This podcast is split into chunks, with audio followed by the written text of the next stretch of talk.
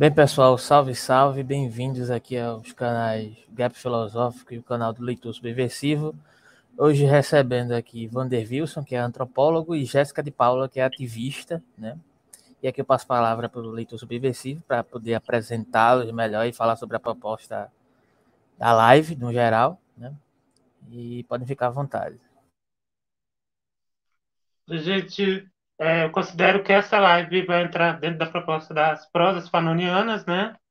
Que a gente acabou trazendo aqui para a live semana, semana passada, o professor Walter Lipoldi, autor do Fanon e a Revolução Argelina. E pensando na questão da saúde mental, que era um tema que eu já até queria trazer antes, desde 2018, desde o suicídio do professor de História aqui na universidade, né, por conta da eleição de 2018 e o desgaste mental que isso causou, né, em todos nós, e trazer com o tema da saúde mental é, é uma diversidade, que é uma diversidade de temas, para importantes para o debate para esquerda, pra, principalmente para esquerda autônoma, esquerda radical, ou também chamada genericamente de extrema esquerda.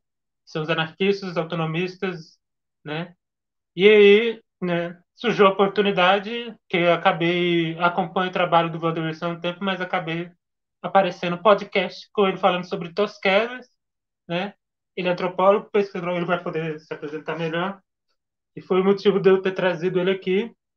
E a Jéssica de Paula pelo projeto dela, que ela é ativista, pelo projeto dela Saúde nas Periferias. Aí a gente vai é, apresentar, eles vão se apresentar agora e falar do, do seu trabalho, né? A gente vai começar. Pode começar pela Jéssica? Oi, pode sim.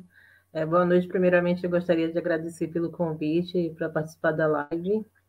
Eu sou Jéssica de Paulo, sou natural da Bahia, né? moro aqui há sete anos em São Paulo.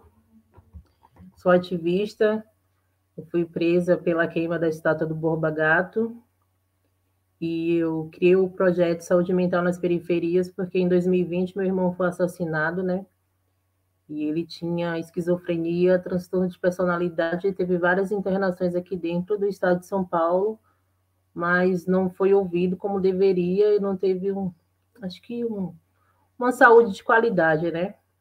É, em meados de 2018 para 2019, a minha irmã, ela começou a dar uns picos de alterações de humor e de lá para cá desencadeou vários problemas de saúde mental. Ano passado ela teve ela estava gestante e gestação, é, transtorno de personalidade e a gente não conseguia nenhum recurso.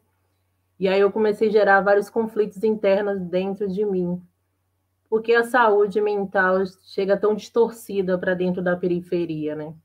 Porque a gente não tem escuta de qualidade. Porque os hospitais que agregam com a ala psiquiatra não há ala de escuta de qualidade. É, o indivíduo que ele chega em surto, ele não chega sabendo o que ele está fazendo, ele está com alteração. E o médico em si, ele não escuta, ele só quer medicar. Então, por experiência, assim, própria, sentindo na pele, eu entendi que eu deveria criar algo que, que eu pudesse educar a periferia, né? Sobre saúde mental, sobre mostrar que, sim, as pessoas periféricas, pretas, pobres, têm sim direito a escuta de qualidade, eu sei que não é fácil, porque eu, eu trago isso na pele, só que a gente tem que ter uma saúde mental voltada para nós também. É, o ano passado a gente teve encontro, né? Aqui onde eu moro, e o tema era saúde mental é coisa de burguês, porque parece que só o indivíduo rico tem esse acesso, né? E a gente sabe que tem uma escuta diferente, a gente também sabe que mesmo que a gente pague um terapeuta com preço social, nem todo mundo consegue ter esse valor todo, toda semana, é difícil. Então, isso veio, essa dependência de que eu precisaria criar algo sobre saúde mental para poder passar adiante e também passar adiante a minha experiência, o meu sofrimento e também lutar contra esse sistema da precarização da saúde mental, né?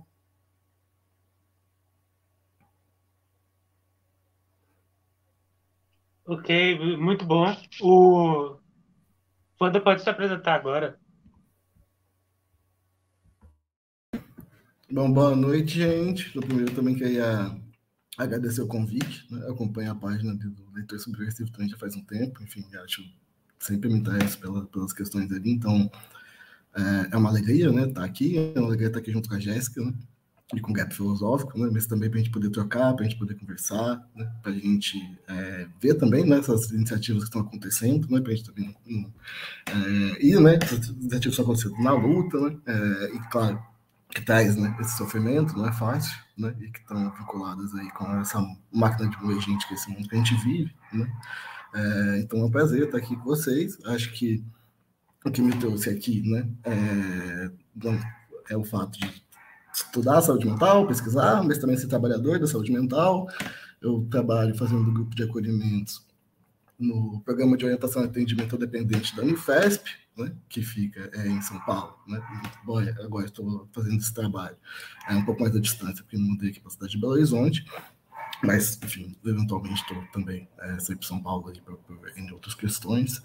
É, e, e, acho que é isso, assim, né? É, eu parei né, no, no, nesse campo da saúde mental é, um pouco tropeçando, quando eu vi já estava completamente é, envolvido nele é, nessa história, né, entre a questão da saúde, né, desde o ponto de vista da, da minha formação, da, da, minha vida, né, pelas coisas que eu carrego, é, pensando e, e, tentando fazer esse exercício, né, de pensar isso de um ponto de vista, né, enfim, no meu caso, né, é, de uma política né, anticapitalista que né, parte do, do anarquismo propriamente, que é, enfim, da onde é, eu me insiro, e, e, acho que vai ser interessantíssimo aqui a gente conversar hoje, então mais uma vez agradecer é, o convite.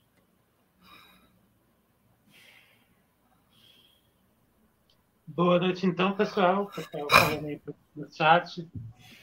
Então, abrir por questões, né? Então, como começou o saúde nas periferias, Jéssica? Minha primeira pergunta vai para você, né? Conhecer melhor a história e como funciona esse projeto e, e como está sendo o funcionamento dele.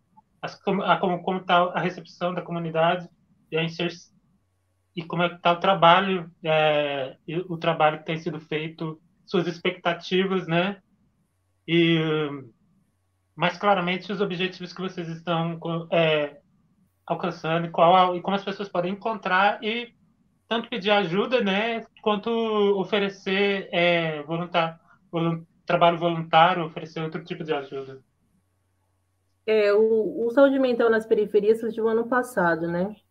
É, minha irmã ela ganhou neném em abril e foi uma demanda muito pesada, porque a gente não tinha suporte para lidar com o conselho tutelar em cima, querendo tomar a criança, e a gente também não tinha suporte adequado para lidar com a saúde mental, onde o hospital não queria ter o recurso adequado para cuidar dela. E então eu comecei a gerar um conflito dentro de mim, porque estava uma demanda muito pesada, muita cobrança, e quando ela teve o neném, logo depois ela foi internada aqui no CAISME, né, que é na Vila Mariana. E aí comecei a surgir essa questão que eu precisava passar algo, eu precisava passar adiante o que eu estava vivendo. Eu precisava também buscar meios que eu pudesse mostrar que tem caminhos também com escuta de qualidade, que existe algum ah, redes de apoios que hoje entende que saúde mental tem que ser para todo mundo, né?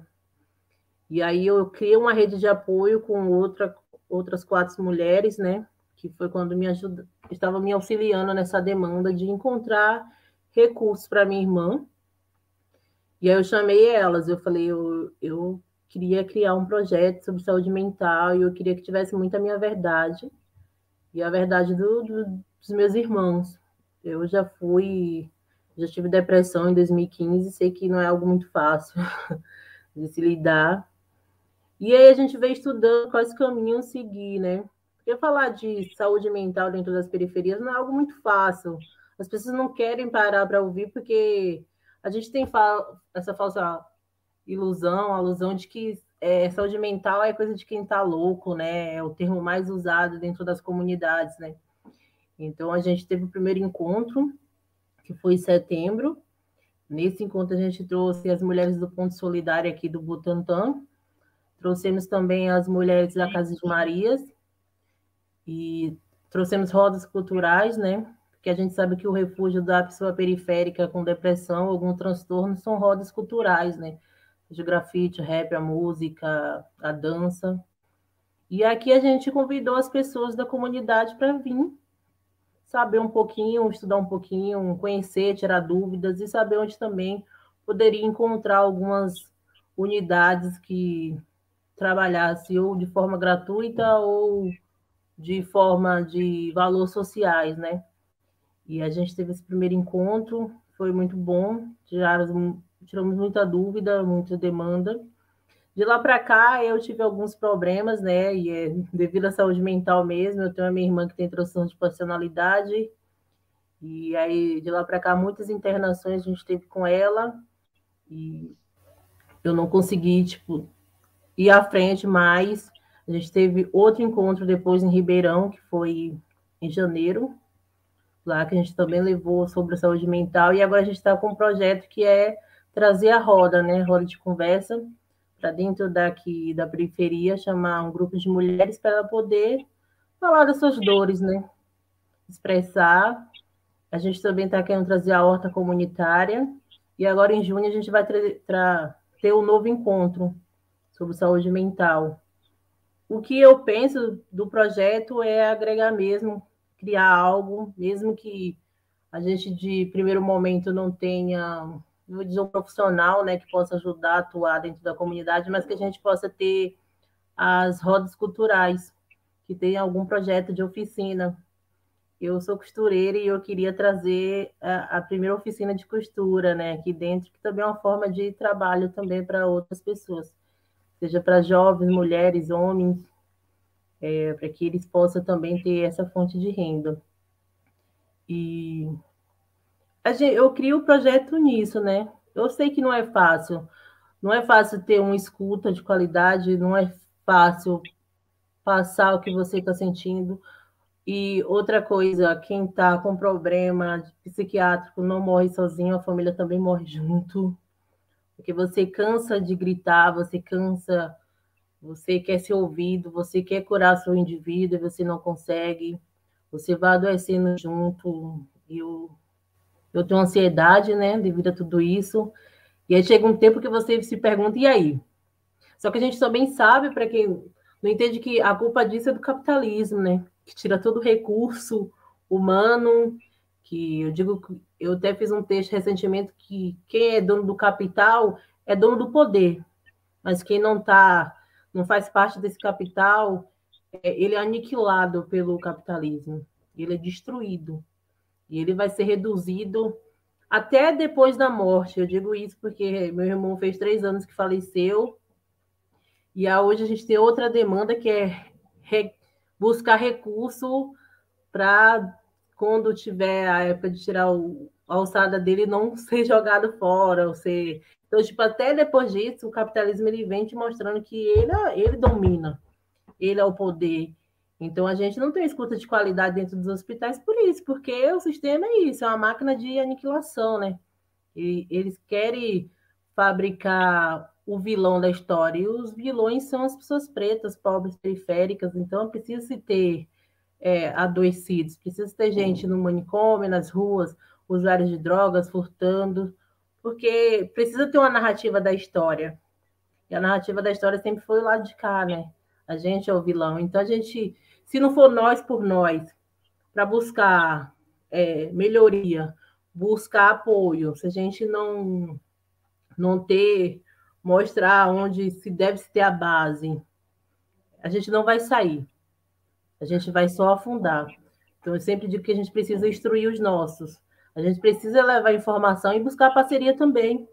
Eu acho que quem está do lado de lá, esteja me ouvindo, quiser se unir no projeto, quiser criar laços, digo que a gente está entrelaçando caminhos, né? Quiser se unir, é, quiser também profissionais fazer parceria para poder dar uma escuta de qualidade, a gente está aqui aberto para isso. E é isso. Essa fala já traz alguns temas, né? Eu queria trazer Fanon para a conversa. E, e nesses aspectos né, de, da carência social, da questão do trabalho e do próprio capitalismo, né? porque na psicanálise fala-se de background social, quer dizer que tudo é, o ambiente que o indivíduo nasce, a classe social, o trabalho que ele tem, vai influir também na questão da saúde mental dele. Aí vai ser uma pergunta, aí ser uma pergunta que a partir das falas da Jéssica vamos caminhar algumas questões para o Anders, né? Sobre essa questão das estruturas, né? A falta de no Fanon e o Tosquelles, no alguns textos que tem aqui no alienação e liberdade nos escritos psiquiátricos, né? Eles, eles reclamam da estrutura do hospital, da quantidade de médicos para a quantidade de paciente, mas também tem outras questões. O, o, o hospital com maior capacidade, que era deles, ficava no centro. Então, as pessoas que viviam no interior eram obrigadas a, a se deslocar até as cidades e eram desligadas do seu meio social. Então, aquela proposta da terapia institucional, que é o hospital de portas abertas, não seria possível. Então, as pessoas não poderiam retornar ao seu ambiente, ao seu meio, e teriam que ficar enclausuradas. Ou, se não tivessem, teriam que morar perto do hospital, ou seja, alterando. Então, para ter é uma coisa que era uma situação no hospital, dentro de uma colônia, né, período da Argélia, mas é uma coisa também que a gente continua vivendo no capitalismo neocolonialista, né? Após as guerras de independência nos países periféricos, principalmente na América Latina. A dificuldade que ribeirinhos, povos originários, têm a, de acesso à saúde, e dentro da cidade, esse ambiente de separação. Quanto à periferia, é, tem essa dificuldade de acesso à saúde, não só saúde mental, mas a qualidade desse, desse acesso, né? E o conhecimento sobre ele. E como a Jéssica muito bem salientou, a dificuldade de se debater esse assunto, né? De mostrar a relevância dele para as pessoas dentro da periferia. Mas, além disso, a gente tem que falar também a importância desse debate, que ele seja levado com mais seriedade ou com mais protagonismo, talvez a minha exigência seria que seja levado com maior pertinência pela esquerda. Principalmente, e a gente já tem um histórico dentro da autonomia, né, dentro da esquerda radical, sobre esse pensamento. Aí, chamar o Vanderbilt para falar o que ele poderia nos. Reflexões que ele poderia trazer sobre o assunto. O livro que eu falei é esse aqui. É, não, eu estava pensando né, no, que vocês estavam falando aqui, né? Acho que daí, antes de qualquer coisa, né, uma, enfim, a gente está também né, no, no mês da, da luta antimanicomial, né? Eu não tinha nem pensado em falar sobre isso, mas acho que até vou começar de outro lugar. Porque né, acho que tem, tem uma coisa que eu acho que tem sido um pouco da insistência das coisas que eu faço, né, de tentar é, retomar essas histórias de histórias de lutas, né? Daí serve tanto né, para a formação política antimanicomial brasileira, né, é, os processos de saúde dentro do zapatismo Panteras Negras, né? É, tem uma publicação é, ótima do Terra 100 anos, quem quiser procurar Autodefesa Médica, né? enfim, tem, tem dois volumes, é, aproveita dar uma olhadinha. É, também, né, daí o, o próprio Tosquelles, né, porque daí coloca diretamente a experiência da Revolução Espanhola, né, que tinha uma questão é, onde a saúde é muito fundamental, né, talvez até pensar a Revolução Espanhola não só como isso, né, mas como uma das Revolução do século XX, né, que colocou essa revolução junto com a questão sanitária muito, muito colada. Assim, é muito importante. Os médicos da Revolução Espanhola eram muito importantes, né? tanto os Osquedes, quanto o Félix Martin Banes, como Isaac Poentes, como Amparo Gaston, né? Todo, todos né? É, médicos e médicas revolucionários. Né? É, mas, se a gente pegar né, o, o é, documento né, que a gente sempre olha quando vai falar de luta antimanicomial, né, dessa questão histórica, que é o Manifesto de Bauru, né, de mito de origem, nosso que a gente vai falar sobre a luta antimanicomial, ele tem umas coisas muito claras que eu acho que se perderam, assim, né? É, tá lá, né, que a questão de pensar o manicômio, essa questão de cuidado de saúde, né, é, não é só o que a gente entende para manicômio, e nem só o que a gente vai construindo só como saúde, mas que é um campo que é político e relacional, né? então sempre botar a política como algo importante de se partir, né, junto com a saúde, né, mas não tirar a política da saúde, que é algo do processo que a gente tá hoje, né, deixar essa saúde como algo um pouco neutrogenizado, né, que tira a perspectiva política de dentro dela e serve para a saúde mental, né, muito dos, é, do que cresceu ultimamente, né, foi, foi crescendo, mas está lá no Manifesto Bauru, por exemplo, né, se for discutir manicômio, a gente tem que discutir cárcere, encarceramento, né, a gente tem que discutir a questão das mulheres, a questão dos negros, a questão é, dos povos indígenas, está lá no Manifesto Bauru também, né? É, então, tudo isso pensando relacionalmente, e estava né, lá também, no que eles falam, nós estamos marcando uma atitude de ruptura, né? É, uma questão que é uma frase que eu sempre gosto de lembrar, que às vezes passa percebida, que é nós sabemos que não adianta apenas racionalizar e modernizar os equipamentos de saúde que nós temos. Né? Que é né, algo que eu gosto de falar, que esse movimento dos trabalhadores da saúde, que lutou né, e conseguiu né, esse processo de desinstitucionalização manicomial, né, pro, né, assim, do jeito que foi, né, mas acho que dá para a gente pensar que teve alguns ganhos, né, mas esses ganhos também né, tiveram né, é, uma série de outros problemas. Né, é, também foi o mesmo movimento de trabalhadores da saúde, que teve na construção do SUS, né, mas nunca se limitou à própria construção do SUS. Né. É claro que estou falando isso para falar, né? Que é uma perspectiva do SUS não deixa de ser importante, mas acho que em algum momento a gente discutiu muito a questão da assistência, esqueceu né, de colocar essas questões em termos de questões de conjunto, né, o capitalismo, a questão do racismo no Brasil, é, o, o, encarceramento propriamente dito, né? Porque se a gente vai discutir manicômio, a gente tem que entender, né? Ainda mais hoje, se já dava para entender que tem, tem um vínculo de formação de origem, né? Entre o que é manicômio e o que é prisão. Né? Essas duas coisas nunca se separaram, né? E assim, se você quer discutir manicômio, você tem que discutir presídio, assim, não, não tem como não fazer isso, né? Só dá para fazer uma discussão de manicomial se fizer uma discussão de prisional, né? Coligado. Né? É, isso está né, em todas as experiências de luta que eu citei aqui, né, meio brevemente. É, e é, a prisão hoje, né, por exemplo, você vai ter um grande uso de benzodiazepínicos, né, que são medicações é, ansiolíticas dentro de uma prisão. E se a gente levar a própria frase que foi muito importante na construção da luta manicomial, que é a liberdade terapêutica, né, pessoal? Um remédio que é ansiolítico, que você tratando né, uma ansiedade de uma pessoa presa. Assim, mas, sim, se você for botar isso em termos de tratamento, isso não tem nexo. Né? Assim, não existe um nexo. Você fazer esse tratamento né, é basicamente uma medicação de sedação e agitação no ambiente que está produzindo né, é, isso né, ali nessa população carcerária, né, que tem todo o corte do sistema penal, né, enfim, essa população né, de maioria jovem, negra, periférica, né, enfim, de tudo, né, esse julgamento, que tem a questão das drogas também, né, muito importante, né, enfim, que vai né, fazer essa guerra às drogas, que é né, essa guerra né, ao, ao povo preto, né, e a, as periferias né, é, do Brasil, mas vai passar por relações semelhantes, né, mudando algumas questões. Em todo lugar que algo como guerra às drogas se instalou e o proibicionismo se instalou, né, é, e isso, né, para falar aqui, né, você tinha um certo tipo, pensando né, que é uma perspectiva de esquerda, uma perspectiva é, que vai passar então né, pelo anticapitalismo, vai pensar por colocar essas questões em relação de conjunto, você tem, na verdade, uma tradição, uma discussão histórica que em algum momento me parece que aqui, né, é, no Brasil, é, se rompeu um pouco, né, e, e, muito, talvez, com os ganhos da reforma psiquiátrica, né, mas acho que,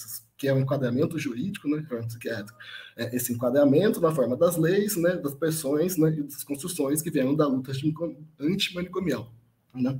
É, daí muito, né, algumas questões acho que se perderam ali né, nesse processo, é, mas daí você vai ter toda uma série de experiências que colocam né, o que, que isso que se chama de esquerda né, foi se construindo é, como um processo de saúde, né, de modo mais amplo, mas que a saúde mental, isso que a gente chama de saúde mental hoje, né, nem sempre aparecia com esse termo, é, é algo muito importante. Né? É, a Revolução Espanhola, por exemplo, 1936, né? que eu gosto muito do Tosquelles, acho que a pessoa mais interessante sai de lá, né? mas assim, que é, né? é, ele é um marxista, ele foi um comunista do Bloco Operário Campesino, que foi né, uma das primeiras organizações é, ali, né? é uma das tendências que formou o POM, né? Partido de Unificação Marxista, é, que foi uma das, das primeiras é, organizações comunistas que romperam na história com o que é chamado de stalinismo, com a política da União Soviética, é, diz o Tosquelles, por exemplo, um documentário que é, foi enviado um emissário né, ali é, do stalinismo para conversar com eles, e eles tinham que usar, né, dentro, dentro né, as pressões, as frases, todo poder aos soviets, como propaganda da União Soviética, e era necessário que eles falassem espanhol, né, para poder se comunicar mais amplamente ali com esse território ocupado pelo Estado. E bem, né, o Bloco Operário Campesino é catalão, né, então eles respondem muito claramente tipo, a gente é catalão, a Espanha é nosso inimigo, né, é, eles estão ocupando a nossa terra, né, a gente quer ser catalão, a gente não quer ser espanhol. Né, é, e também, né, o todo poder é o soviets, ele fala, não, a gente não, não tem soviets aqui. Né, é, eu teria que falar todo poder as penhas, que é um espaço tipo cafés onde existiam, aconteciam os debates políticos ali da época, né, então assim, eu não, não posso falar do que não existe aqui. Né, então pensar dessa realidade desse povo, né, pensar a partir de um povo, né, é, e a Revolução Espanhola vai ser uma revolução né, que é, começa quebrando um presídio, né, tem logo no começo nessa né, ruptura com a prisão moderna de, é, de Barcelona, né, é, e ao mesmo tempo, uma por, por, isso que eu estou falando, né, que a gente olha nesses movimentos, né, a, a, a, talvez né, a única revolução dessas grandes revoluções é, do século XX, que se inicia com, com, com, essa ruptura com o presídio, né, e vai colocar exatamente a outra ponta também em questão, né, você rompe o presídio e você rompe é, ali né, com a própria questão dessa divisão entre normal e anormal, porque o Tosquelles ele vai montar ali né, um certo tipo de serviço de saúde né, no meio de uma guerra civil, né, vai fazer uma série de questões é, que é, deixam né, é, a gente, quando olha e fala, hum, calma, né? O que está acontecendo? Né? Gente, quando eu cheguei nesse debate, falei, não, parece tem alguma coisa muito diferente aqui, né? Eu acho que uma das coisas que me instigaram, que é, por exemplo, lá que nessa perspectiva da guerra civil que se vivia na, na, ali, né? Da, na, falando da Catalunha, mas enfim, todo esse território é, ali ocupado pelo Estado espanhol. É, durante a guerra civil, na verdade, se produzia menos do, é, do que a gente tem por patologias, fala, tinha menos neurose de guerra em comparação com o que é uma guerra de nações, né, de Estado contra um outro Estado, né, então faz uma diferenciação né, dessa perspectiva da guerra. É isso porque você traz uma outra perspectiva de mundo, né? Você rompe com um certo tipo de uma falsidade dessa vida civil, nessa máscara da vida civil. E você permite a possibilidade de ser outra coisa, né? Libera né, algum campo né, que é, ajuda é, ali. Não seria uma produção de saúde, né? Então também né, quebra com algumas oposições que a gente tem, né? A gente jamais vai pensar guerra e saúde como algo é, que está um do lado do outro, né? É, vamos tentar, ou, né, para citar a música é, do Dom Hélio, né, essa guerra que nos aproximou de nós, né, essa guerra que construiu esse nós que estava sendo é, ali né, é, limado, né, e ao mesmo tempo, como tinha, ele, como tinha né, muito pouco, ele fala quando aparecia um neurótico de guerra, eu procurava cuidar dele no espaço onde isso aconteceu, né, que é uma coisa muito importante, nós cuidar aonde se, daquilo que se desencadeia e se entende como um problema de sofrimento, no local onde ele acontecia, nas relações onde aquilo acontecia. Né? Então, ali, naquele mesmo espaço, com aquelas mesmas pessoas. E, né, é, de outro lado, né, ele falou que como esses, é, isso é pouco, né, é pequeno, ele se ocupou muito tempo a cuidar dos médicos, né? porque ele se preocupava com os colegas médicos dele, né? porque falava que a formação médica né, costumava ser uma formação é, burguesa, né? centrada num certo tipo de individualismo, onde a pessoa só pensava né, no próprio trabalho, né, no enriquecimento, né, ser cientista num sentido, né, mas é, fazer a minha própria pesquisa, né, num valor individual do ato de ciência, né? isso não é uma crítica né, de uma ciência né, grande, assim, está falando desse tipo de formação, né?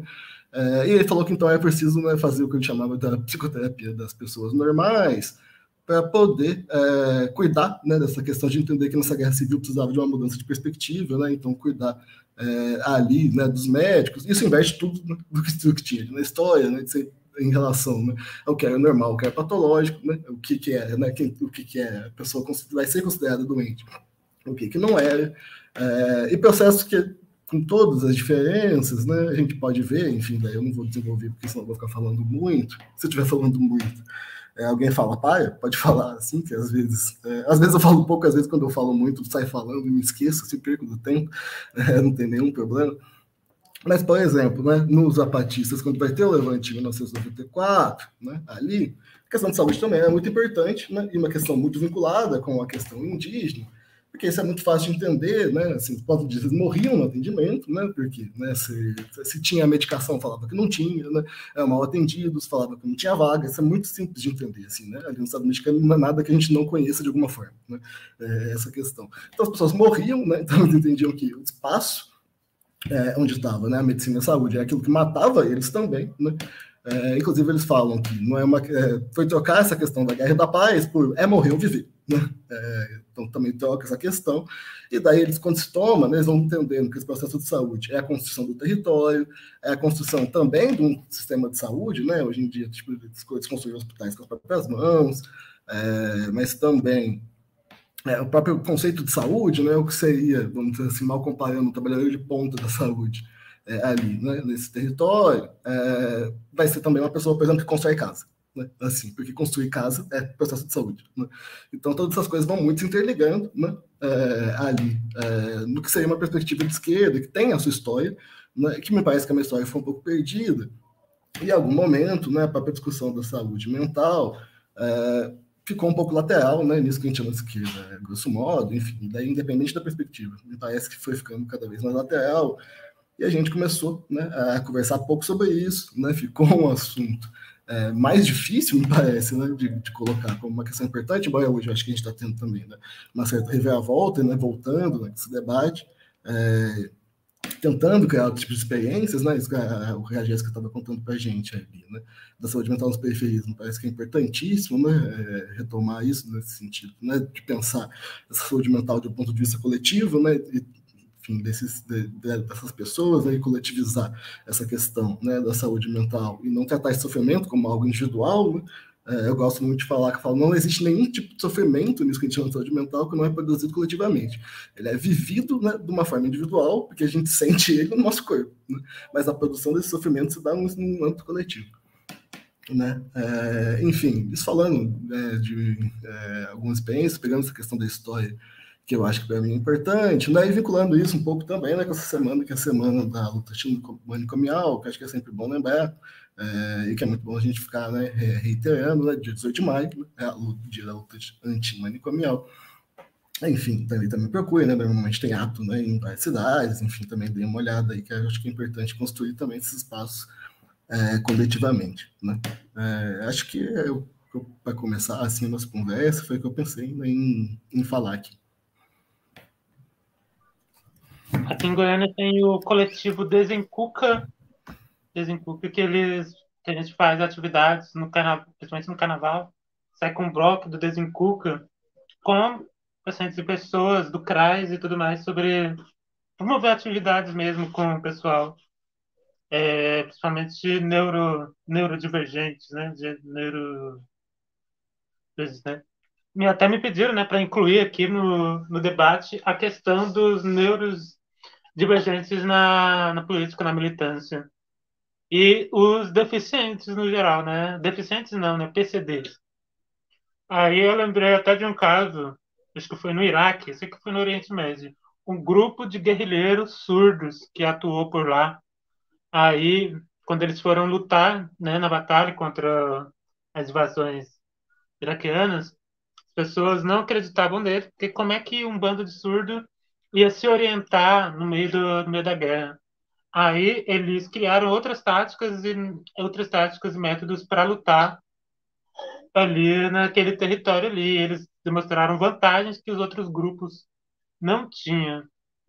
Aí fico pensando também, né, como é que é, está acontecendo a a união, né, aí a recepção de pessoas PCDs e neurodivergentes, né? Como é que é o espaço para a escuta delas na, na militância de esquerda? Uma coisa que poder, talvez não agora que vai ficar difícil, né? Mas talvez mais para frente a gente pode jogar essa questão.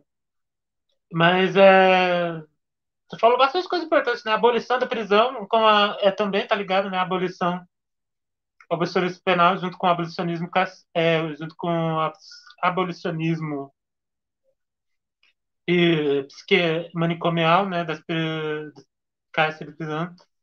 Lembrando, eu lembrei outros outros links históricos, né, porque o início das prisões, né, eram chamadas workaholics, né, pela pela Inglaterra e que eram para prender pessoas que não estavam trabalhando, porque a lei agora estava se tornando o trabalho estava se tornando obrigatório. E as primeiras punições, as primeiras pessoas que eram presas eram aqueles que não estavam trabalhando, então eram chamados vagabundos e vadios, né? Vagabundos e vadios como conceito burguês e racista, né? Para classificar as classes pobres. Aí me lembrou de um texto do Fanon de Tosquelli falando sobre como o, no capitalismo, né? Várias doenças são causadas pelo nosso formato de trabalho e tudo mais. Lembrando que a gente passou ainda pelo primeiro de maio a luta dos trabalhadores por histórica dos trabalhadores pela redução da jornada de trabalho, que a gente está tentando retomar na militância da esquerda atualmente, né? reduzir a jornada do trabalho, que é uma questão da saúde mental, é, aumentar os salários e, né,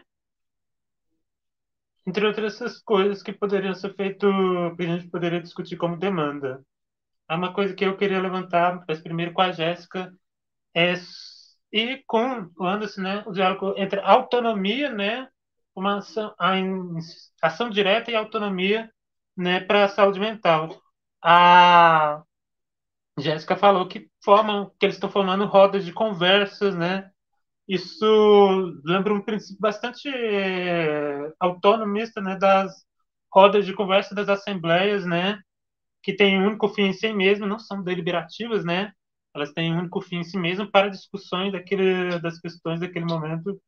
Eu acho que isso parece bastante com a com essa terapia de conversa que é utilizada tanto pelo AA quanto pela quanto no tratamento de pessoas neurodivergência dentro de dentro das instituições, né? Aí como fazer isso de forma autônoma, né, seria a pergunta, como refletir isso, né, na história da autonomia para o né? E como está sendo e como está sendo essa experiência das rodas de conversa e das atividades culturais, artesanatos que estão sendo propostas como complemento na saúde mental no projeto de saúde nas periferias para Jéssica. Aí, quem quiser responder primeiro. Eu posso falar. A roda de conversa ela começa agora, né? Próximo mês. É, como não é fácil buscar encontrar parceria, né? É, nem sempre as pessoas. É, a gente tem esse discurso que né, ele, o Wander falou nessa questão que a gente ainda não está inserido é, fielmente a questão da saúde mental. Ela está sendo introduzida novamente agora no contexto político e militância. Eu acho que por muito tempo ficou. Eu acho que tem um, um grupo que luta pela questão da saúde mental e outros que sabe que existe, mas não dá a devida atenção como deveria. E então, para a gente buscar parcerias, nem sempre é fácil, porque querendo ou não, o profissional da saúde mental, é, grande parte ainda visiona o capital. Entende-se que eles precisam se manter, então eles precisam de paciente. Não tem como parar um dia da semana para ir ali fazer uma roda de conversa ou para atender um grupo de pessoas. E não, não é fácil. Não é fácil, mesmo que você tenha tudo bonitinho no papel, mostrando o porquê, a importância desse profissional abrir um dia da sua agenda. Então, acho que essa questão também de se politizar está começando agora, né? de muitos profissionais entender que falam, não, eu preciso mostrar e acolher os meus. Atualmente estava numa conversa com uma pessoa pelo, pelo, pelo Insta, né, que ele está até se formando em psicologia, e ele estava falando isso, essa necessidade de, de criar um, um lugar específico para as pessoas periféricas, né? mas que ele queria pôr o um, ponto, o lugar de trabalho dele, mas que não fosse como migalhas, para as pessoas entenderem que é algo doado. Porque também tem essa questão de. Parece que quando você vai fazer alguma coisa pela periferia, é muito. Parece migalhas mesmo, parece que é uma doação ali, que a pessoa que está ali dentro também não, não pode saber é, o seu valor. Então, ele estava falando essa questão de que as pessoas também precisam compreender que elas podem, sabe? Então a gente está implementando a roda de conversa por esse ponto também, porque não vai ser fácil trazer vários profissionais que queira parar o seu dia, a sua semana para atender um grupo de pessoas, né? Porque ainda tem muitos que visionam a questão do capital.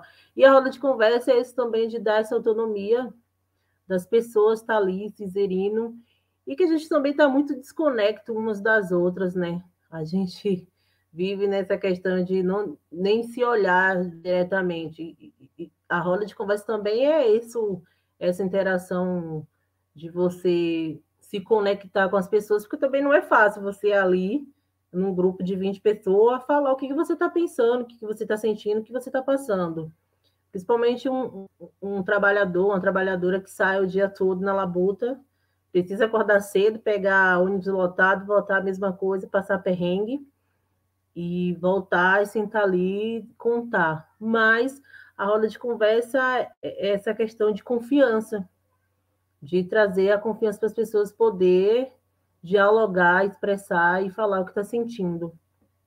Uma coisa que falou do, da questão do mani, é, manicomial, hoje eu ouvi de uma profissional que o que ela sente falta é, dos hospitais que seguravam o paciente por seis meses, sabe? É, parecendo que a família ela quer um paciente dela ali seis meses internado. Meu irmão, quando ele faleceu, ele passou 30 dias no hospital aqui do Sara. Meu irmão voltou, ele ela tinha um físico forte, meu irmão voltou extremamente gordo, babando, a voz embolada. E para mim foi um trauma muito grande. E é tipo assim, ninguém te prepara para isso também. Ninguém está te preparando para o dia a dia. Ninguém também está te preparando para internação. Acho que também é importante se falar que a família do indivíduo ela não, ela não quer internar um, um, o seu parente por tantos meses por obrigação, ela já não quer nem internar por dias, mas ela sabe que precisa conter o paciente.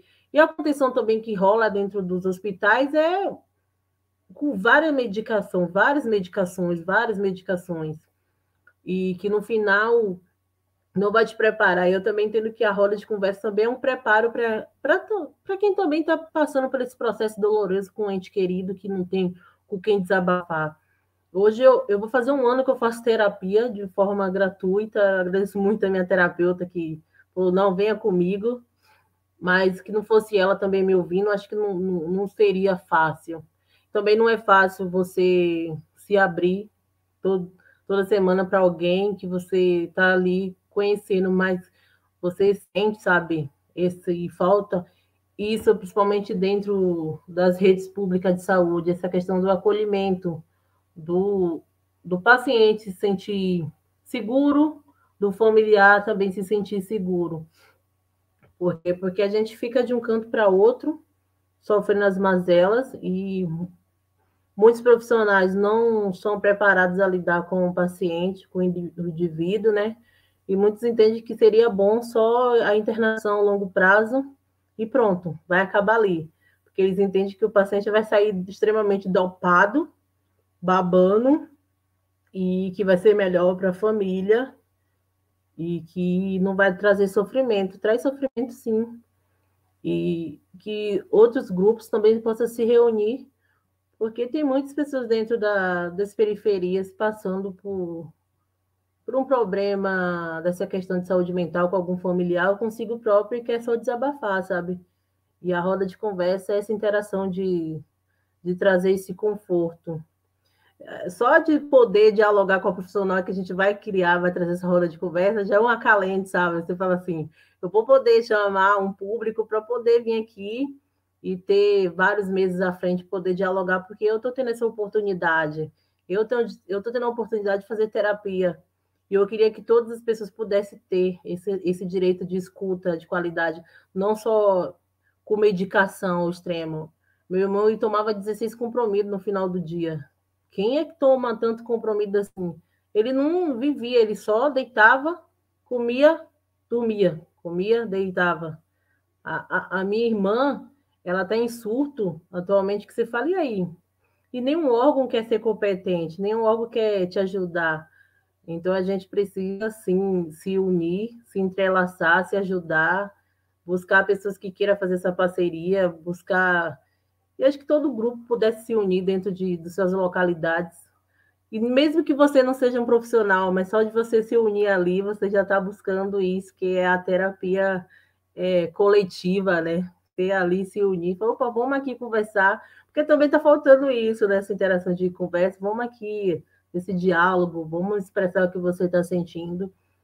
E para mim, poder saber que cada dia mais o meu projeto ele vem ganhando raiz é importante. Eu, eu digo que na luta a gente se descobre. E eu me descobri o que, o que eu quero. Eu digo que minha luta é a, a luta da saúde mental, uma luta de saúde mental de qualidade. Agora eu estou estudando, que eu quero fazer psicologia. Até porque a gente alfineta quem. A gente está fora, a gente vive na pele, mas a gente também não está no sistema de saúde, a gente precisa também mudar o sistema de saúde de dentro, né?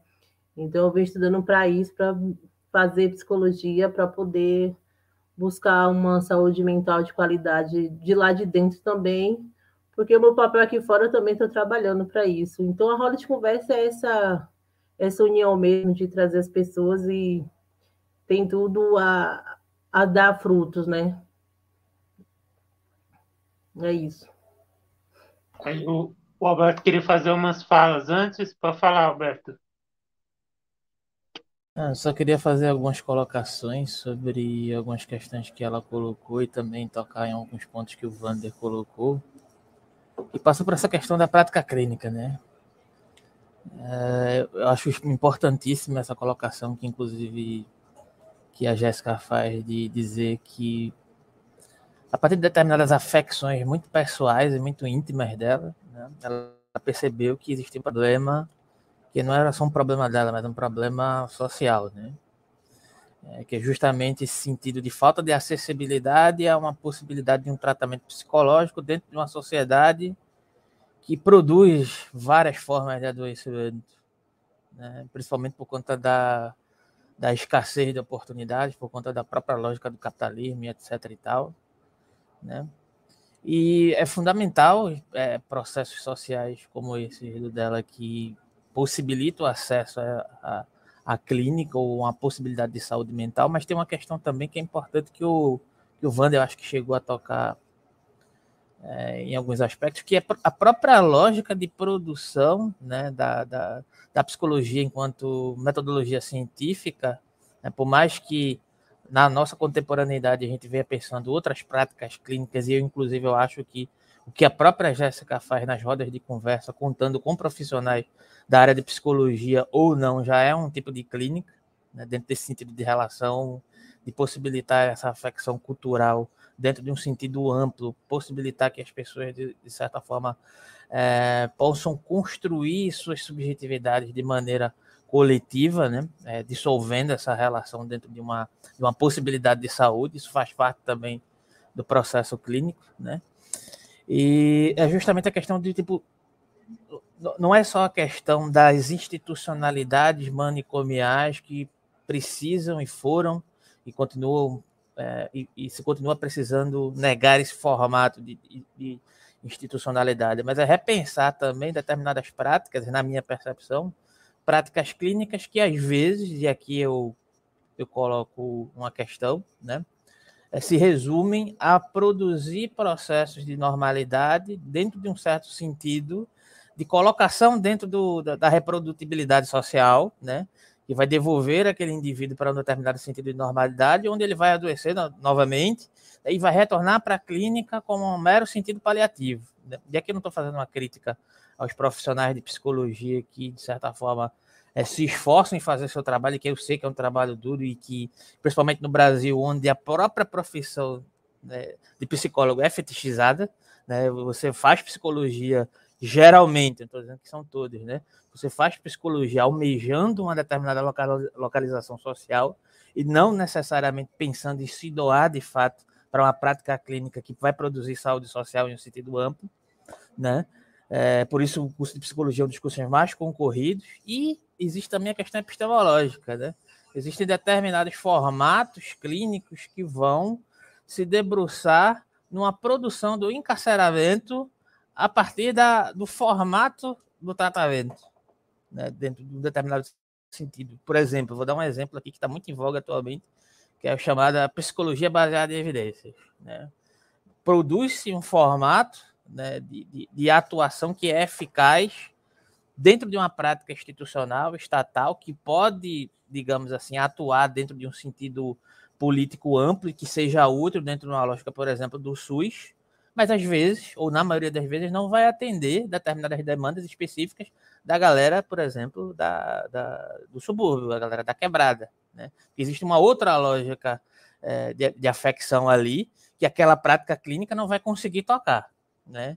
Então, um ponto é, é eu, eu, queria fazer uma pergunta para a Jéssica, na verdade, né? Como é que ela percebe essa impossibilidade, às vezes, de perceber que, a, que o pessoal é, o pessoal da quebrada tem essa resistência ao tratamento psicológico, como é que ela percebe que isso pode ser superado dentro de um sentido de diálogo mais simples, né? Como é que a gente pode produzir esse diálogo fazendo essas pessoas perceberem que a questão do tratamento psicológico não é um sentido é, atravessado por essa questão da normalidade ou da anormalidade que também é produzida por uma certa história da própria psicologia, da psiquiatria, né? E que tudo bem, atualmente vem sendo quebrado, mas ainda existem muitas projeções de processos normativos dentro dessa lógica, né? Essa é uma pergunta, como é que é enfrentar isso na prática, né?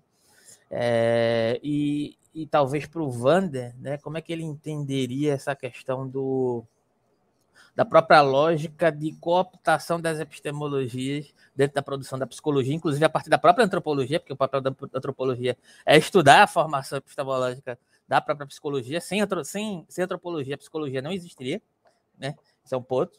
Né? Então, faz parte investigar como essas, esses tratamentos eles foram fundamentados em várias vertentes, desde da perspectiva psiquiátrica, da perspectiva behaviorista, da perspectiva é, da, da, da, psicologia cognitiva, como é que isso se relaciona no modo geral e como é que isso afeta, em sentido geral, a, a questão da saúde em sentido amplo. E e a questão do, do, do medicamento, voltando para a questão da Jéssica um pouco, né? No sentido pessoal, também passei por uma experiência pessoal que foi justamente um caso que foi o caso da minha mãe. Né? Durante muito tempo eu escutei que minha mãe era uma pessoa que estava à margem da sociedade, que precisava ser. É, que tinha até, teria até um tipo de essência ruim por se comportar daquela forma, e precisava ser medicada e tomava 18 comprimidos por dia né? E a partir de um determinado momento produziu-se uma saúde artificial nela, né? Quer dizer, pronto, agora ela está calma, agora ela pode ser socializada. E foi a partir desse momento que ela veio a falecer por consequência do, dos medicamentos. Então é esse tipo de saúde que a gente precisa proporcionar para as pessoas, matá-las para poder a gente continuar negando-as mesmo depois da morte. É esse o tipo de saúde que a gente está buscando. Eu acho que não, né? Então me toca muito assim essa essa, essa coisa concreta da, da experiência da Jéssica, do sentido dela, dela mostrar a dor e estar tá utilizando essa dor que ela sentiu e sente na pele é, para ampliar essa perspectiva de, de, de, produzir uma saúde mental em sentido amplo. Então, essas são as colocações que eu faço aqui agora. Aí eu abro para vocês aí complementarem e comentarem. Então, eu, antes eu queria agradecer. Se eu não me apresentei, meu nome é Alberto, aqui sou responsável do canal Gap Filosófico, sou professor de filosofia e me interesso por pesquisar a área da, da clínica, tá bom? E obrigado. Eu senti uma invocação aí do Foucault, um, um teor de o capital do Marx aí, misturado nessas reflexões do, do dele. Me fez lembrar também que, de, que era possível falar que tá, tá dentro tanto da fala do Alberto, do, do Alberto também, né, das perguntas que ele fez, mas que estava dentro da fala da, da Jéssica do Wander, que é sobre a formação dos profissionais. Eu também queria perguntar também, né, que né, leva em conta também, sobre a saúde mental dos profissionais da saúde e, sobre, e, e nesse, dentro das perspectivas que o Alberto está buscando, pensar sobre a formação desse profissional e a questão, e, e não formação, né, como fazer esse tratamento de forma autônoma, né, da autonomia que é voltando para o tópico que estava com a, com a Jéssica. E aí eu volto a bola, né? O Wanda que vai falar aqui. Segura o rojão. Nossa, é, de repente viu muita coisa, né? Calma, eu tô até me organizando aqui. Eu não queria perder o primeiro fio, né? Que é falando sobre ação direta, né? Enfim, até porque é um conceito que é muito importante para mim, né? É, por motivos que acho que são, são bem claros, né? É, e, e, colocar aqui isso nessa história, né, se a gente for ver, nada a ver por benevolência nem por concessão. Né? É, Estava falando, por exemplo, da ocupação né, do, do, do hospital pelos Panteras Negras e pelos Young Lords em 1971. Né? Porque daí os porto-riquenhos e os negros eram mal atendidos, né? Enfim, é, morriam né, nessas mesas de hospitais, eles ocupam um hospital, né? É, e que a última coisa que a gente pensa, né, digamos assim, pode ser ocupado é um hospital. Né? com apoio de vários médicos que, que enfim, foram lá né, e fizeram né, é, essa espécie de autogestão hospitalar né, ali naquele contexto, que criou depois né, o, o primeiro, talvez o único, que eu não tenho né, é, outra notícia, né, programa de, no termo que se usava na época, né, desintoxicação de drogas sob controle popular, né, é, ali, cujo né, da, você tinha, né, na verdade, dois pilares, uma é a educação política, né, é, como primeiro, o principal pilar do que se entenderia ali nesse caso, por esse tipo de tratamento. O outro é tratar os sintomas de abstinência com a acupuntura, né, é, que é, é, organizado pelo Mutulo Shakur, né, padrasto do Tupac Shakur, né, que ficou é, preso numa prisão de segurança máxima. Né, até esses tempos atrás, porque está com um, um, câncer terminal, mas assim, para ele conseguir sair e viver o resto da vida fora de um presídio já foi uma luta né, gigantesca. Né, é, tudo que eu estava falando aqui, né, movimentos de trabalhadores, a gente pode pegar também, né, 1900, é, também ali na década de 70, né, a Gay Liberation, né, ali né, nos Estados Unidos, eles vão bloquear um congresso de psiquiatria, né, não deixar ele acontecer, né, porque naquele período o homossexualismo é uma patologia, né, ali vinculado ao DSM-2, né, que, né, é, só para a gente lembrar também, né, DSM-2 que tinha uma leitura psicanalítica, né, é, na construção do manual psiquiátrico, mas era esse manual com a construção psicanalítica que é, patologizou o que a gente tem de homossexualidade, né, e daí, né, em resposta a isso, né, a Gay Liberation barrou um congresso de psiquiatria, ali na década de 70, é, e né, com uma declaração que é vocês fizeram uma guerra contra nós, né, aceite isso como uma declaração de guerra contra vocês. Né, assim, isso foi falado no microfone né, ali na porta do bloqueio é, as próprias todas as outras experiências, né, o que vai depois se transformar na psiquiatria democrática, a experiência do Franco Basaglia na Itália. É, você fala, bom, a gente pensa no do Basaglia de teste, mas a gente esquece do Basaglia de Gorizia, né, que no limite né, chegou a construir um processo de alta com todos os pacientes de manicômio, né, e é, todos os funcionários eles pediram demissão juntos, né, é, que não deixa de ser também, né, é uma ação direta, né, é, ação direta, né, entendido como aquilo né, que se faz sem né, a necessidade desse intermediário, né, então é, pode ser né, desde uma outra experiência terapêutica, né, desde tudo isso que eu estou falando para vocês, desde a construção de programas de desintoxicação popular, é, pode ser um bloqueio de pneu, pode ser a destruição de um monumento colonialista, né, é, tudo isso é ação direta, né, e como diz a, a Voltaire Declare, que é uma anarquista, né, a ação direta ela precipita a política, né, ou seja, mesmo que você né, é, seja muito apegado, né, o que é a política né, de, é, representacional, né, os Estados Unidos falam né, como esquerda institucional, né, é ação direta que precipita o movimento, né, porque o Estado, na verdade, produz política reagindo sobre o que já existe. Né. Um exemplo meio desse que eu dou, né, a gente só pode discutir legalização da cannabis, da maconha, por exemplo, se alguém fumar maconha. Né, assim, não vai, o Estado não vai inventar é, esse uso né, de maconha. Né, assim, ele age né, sempre meio né, é, nessa reação, né, é, para usar também uma expressão demagogia, né? é que não existe Estado revolucionário. Né? Mas, é, isso da minha perspectiva, para não deixar né, de construir isso, né?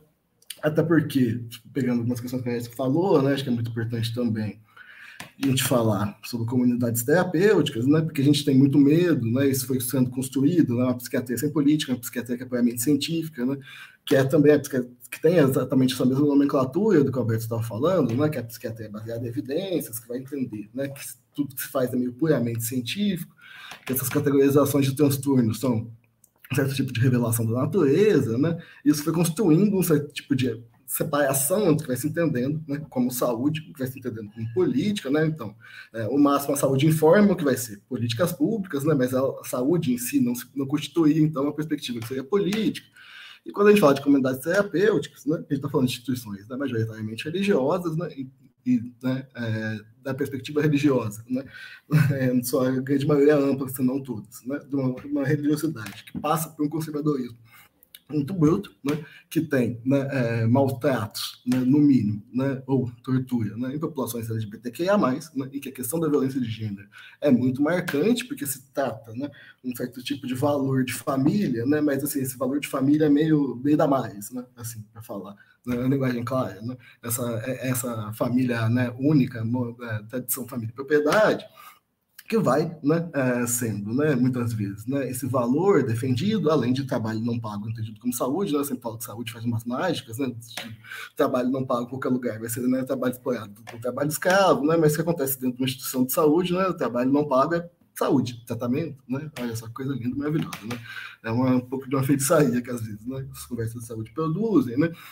e né, a introdução das comunidades terapêuticas dentro do Estado brasileiro, né, vem né, do, último, do último governo do, do, do, governo Lula, né, antes desse, né, com né, a assinatura de prerrogativa de financiamento público para comunidades né, e depois ele é introduzido né, dentro é, da rede de ação social né, durante o governo Dilma, né, é, e como se fica, né, a gente não pode entender que tem sensibilidades maiores para as questões né, que a gente entenda para a esquerda, né, mas é sempre bom lembrar, por exemplo, de onde surgiu esse problema, né, e hoje a gente tem dentro né, do governo federal, né, um departamento de apoio às comunidades terapêuticas, né, que, né, também olhar quem está nas comunidades terapêuticas majoritariamente, né, vai ter todo esse corte também, né, de classe social, né, muito importante, quem que ser destinado a essas instituições, né, é, e que é, são um problema do nosso tempo e que, na verdade, né, é uma instituição que é uma instituição política. Se você né, tomar tudo isso que eu falei para vocês, né, dos valores defendidos, os valores que vão ser entendidos como saúde, né, é, isso é uma perspectiva política, né, mas só que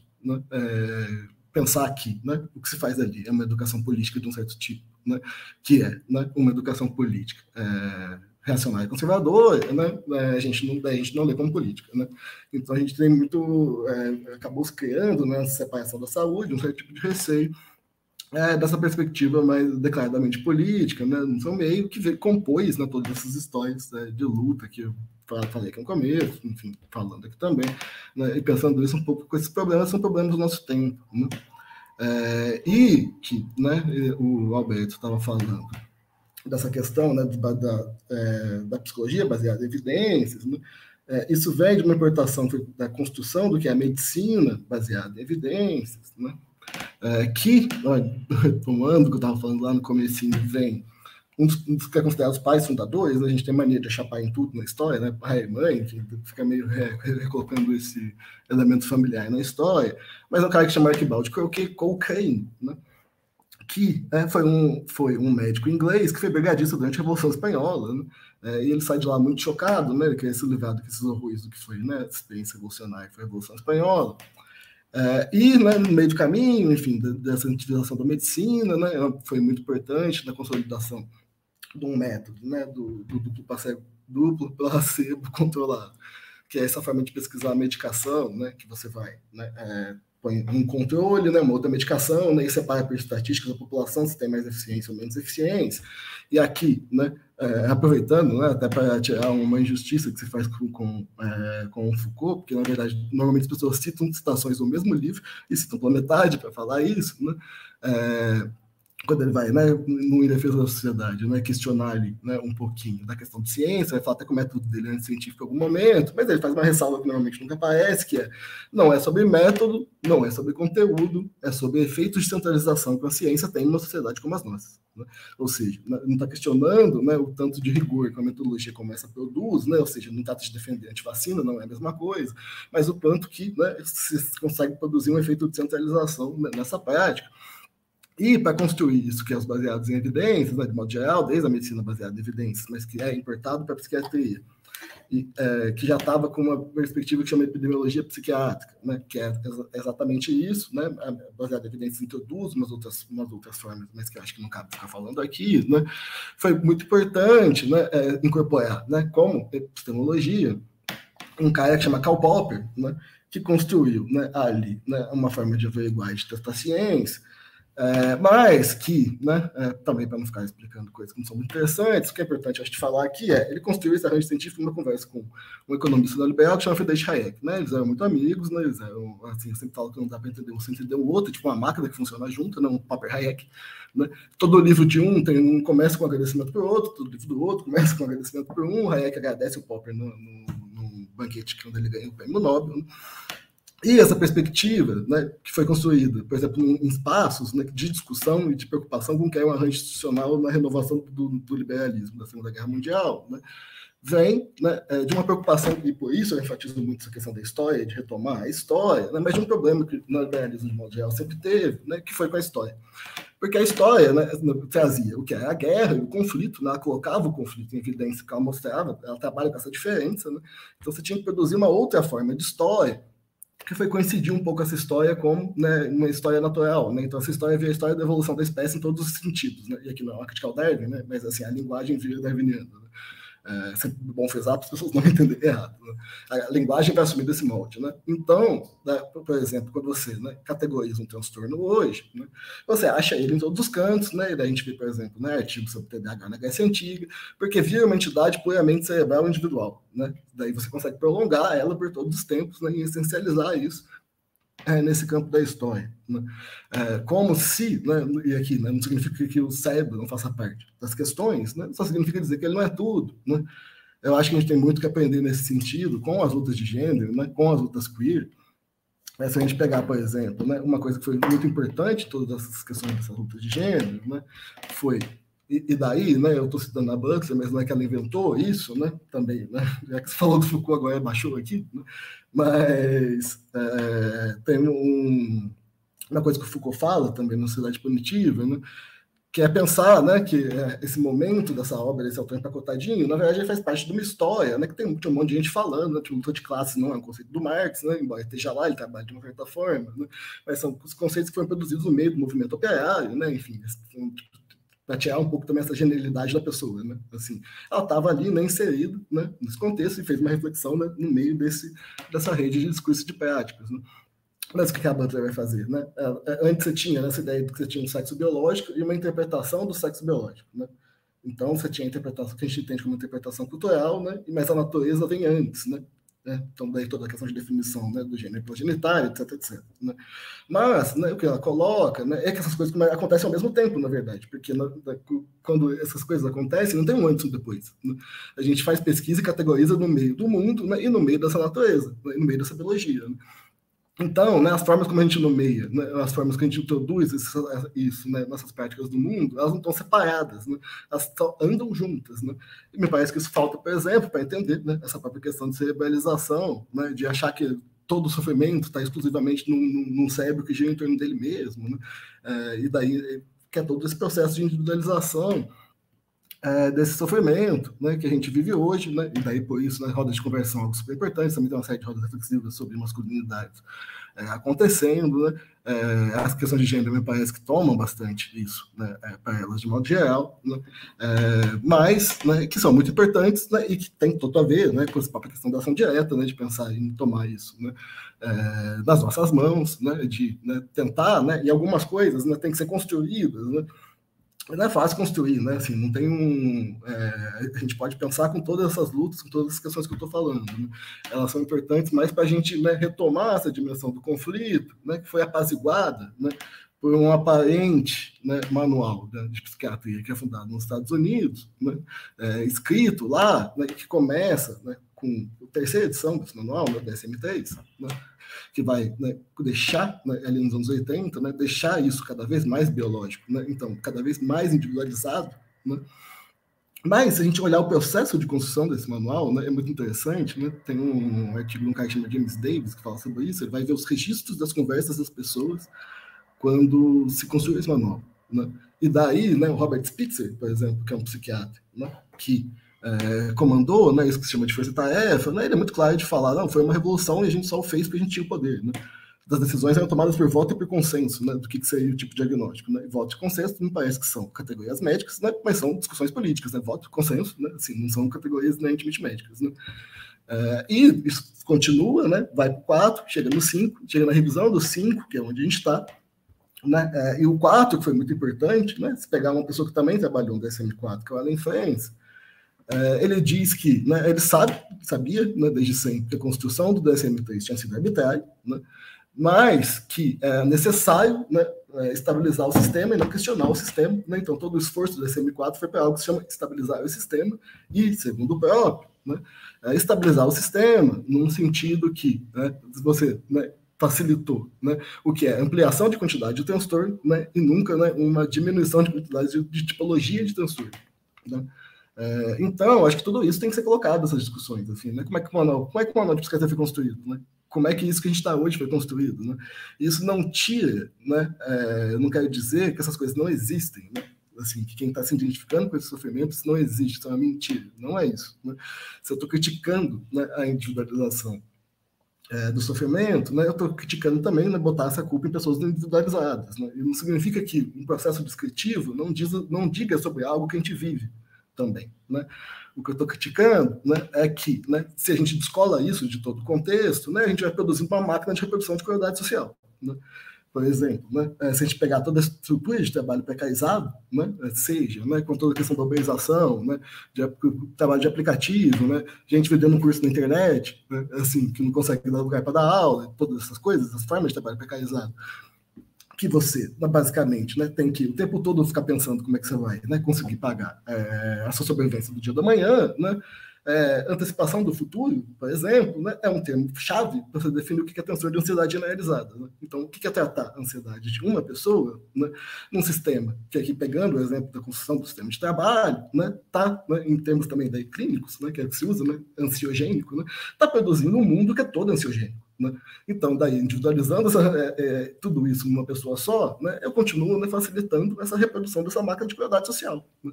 Que essa máquina, né, de, eu, gosto, eu gosto de usar esse termo, essa máquina de emergente que esse mundo que a gente vive, vive hoje. Né? Então, é, eu não sei se ficou claro, né, que eu resolvi sair para um monte de lugar aqui, enfim, mas é, juntando essas duas coisas, né, é, acho que foi o que eu consegui pensar aqui. Não, foi ótimo o, a pergunta do Alberto forçou a gente a trazer bastantes elementos mais aprofundados da teoria, né? Aí, após a resposta da Jéssica, né, que vai ser fechar essa da dele, aí eu, o próximo, vamos fechar com o bloco falando sobre, não trazendo as soluções, né, mas pensando propostas de formas de lidar com a, sobre é, um ativismo sobre a saúde mental né, vai ser o próximo bloco. Aí a gente fecha com a. Vou até reler aqui a pergunta para para Jéssica, que foi. Vou tentar falar bem na minha. A questão basicamente é sobre como é a superação na prática, ou como é para você superar as, os preconceitos justificados pelo contexto social das pessoas da periferia em relação a questões, né, sobre o que é a relação sobre o que é loucura, o que não é loucura, o que é normal, o que não é normal, é, e de quem está comet, é, de quem está cometido por um adoecimento ou como é criar essas condições para superar, né, como é a, o seu pensamento com a militância para superar esta barreira contra o tratamento psicológico, né, a resistência das pessoas a um tratamento, né, a entrar.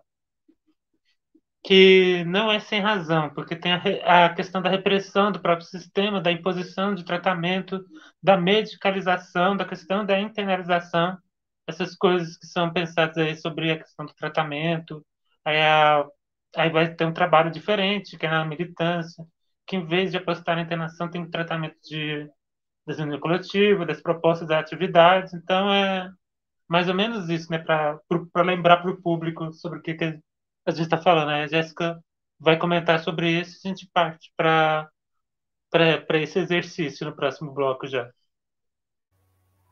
Pode ser? Pode. É, então, como é que a gente fala, vai ter um diálogo com a periferia sobre a saúde mental? É porque a gente, desde cedo, a gente não sabe o que é saúde mental. É, desde muito cedo, muitas crianças elas já têm ali a genética que ela está dando a entender que ela tem alguma coisa e os pais eles não conseguem decifrar. Muitas das vezes eles vão dizer que é rebeldia, o menino não para quieto, mas não é porque esse pai não consegue identificar, mas é porque ele não sabe sobre saúde mental. Se eu for te dizer que eu desde sempre sei sobre saúde mental, eu vou estar mentindo. Eu só vim entender mesmo o que era saúde mental e o que que meu irmão estava vivendo aqui, depois que ele saiu do manicômio moderno, que é o presídio. É o presídio, é o sistema carcerário, que é fábrica de adoecimento ali dentro. Só que quando a gente vai falar sobre isso, as pessoas não querem entender. A maioria das pessoas estão com o ouvido fechado, o olho fechado e não querem compreender, porque tem vários fatores de muitas pessoas, principalmente jovens, serem presas. Né? Meu irmão foi preso a primeira vez aos 18 anos e de lá para cá ele já não saiu nunca mais o mesmo. E assim eu já vi várias outras pessoas que saíram dali de dentro. Então ali é um manicômio moderno que o sistema ele vai sempre estar inventando alguma coisa para poder encarcerar pessoa, as pessoas pobres em massa, né? Eles vão porque até nisso a gente diz que tem dois pesos e duas medidas, não existe. Porque até a pessoa de classe alta sendo presa, ela tem seus privilégios dentro dos presídios, coisas que pessoas pobres não têm. Então, como você vai dialogar? Eu sou uma pessoa que até um tempo atrás achava que não. Quando eu tive depressão aos 23 anos, minha mãe ela falou assim: ali tem um, um, um CRAS e tem psicólogo. Vai lá conversar. Eu falei: eu não sou louca, mas não é porque eu entendia é, eu entendi que psicólogo é sobre loucura, né? Mas não que ele ia me ouvir e que ele poderia acalentar ali, até sem a questão de medicação, mas só com uma conversa que eu precisava. Então, quando você para para dialogar dentro da periferia sobre saúde mental, as pessoas elas te olham com indiferença.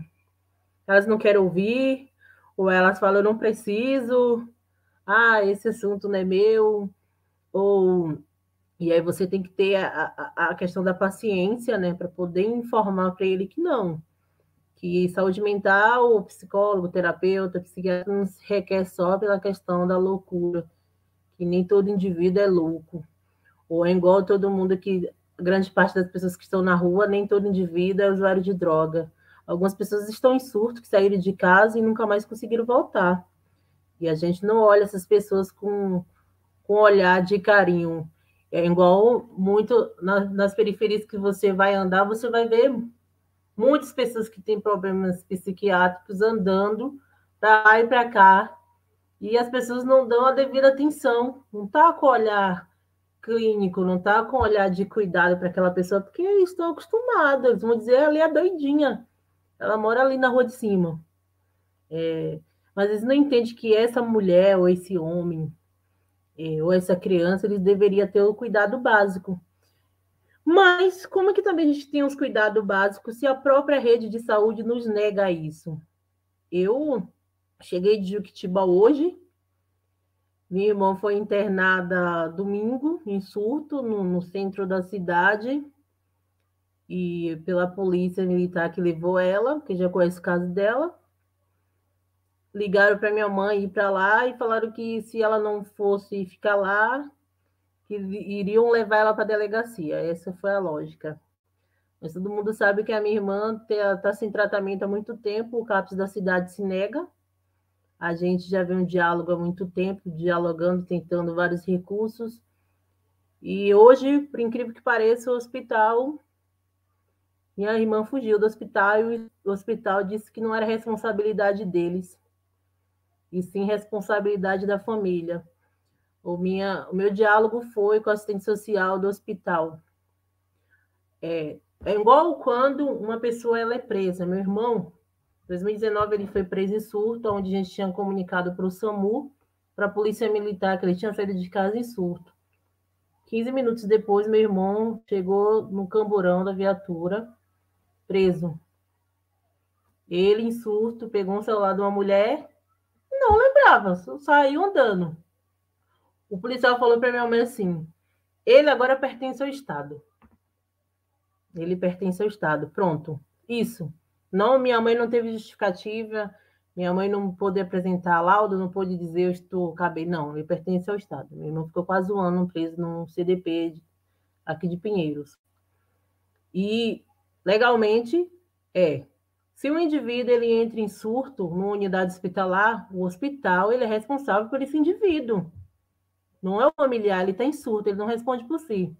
O hospital hoje disse não. A gente não é responsável. Saiu e pronto. Mas se o indivíduo em surto ele comete alguma coisa ali na frente, porque ele está sendo um risco social para ele e para as pessoas afora. Aí todo mundo sabe o processo do caminho de ligar para a família. E isso é um desgaste, é um desgaste emocional, físico, espiritual. Porque tudo que você quer é, o acesso básico a, com respeito à educação para aquele indivíduo. A gente não está pedindo nada demais. A gente está mostrando para eles, ó, vocês são responsáveis por ela. Até porque o psiquiatra da unidade, da unidade se, recusar, se recusou da medicação para ela se acalmar. Se fosse fácil conter, segurar o indivíduo, a gente não, não pediria o suporte necessário a vocês. Então, como que a gente também vai dialogar para a periferia que ele vai ter um, um, uma qualidade de escuta se eu não consigo? Se a gente chega na unidade de hospital, a gente não é atendido corretamente, ou a gente entende que nosso familiar está em surto, correu, fugiu, está correndo risco social, correndo risco na rua, e o hospital diz: não, Aí você vai fazer um, um, um BO, a mesma coisa. Então, tipo assim, dialogar sobre saúde mental nas periferias tem esse complexo, porque desde sempre a gente não é ensinada a isso.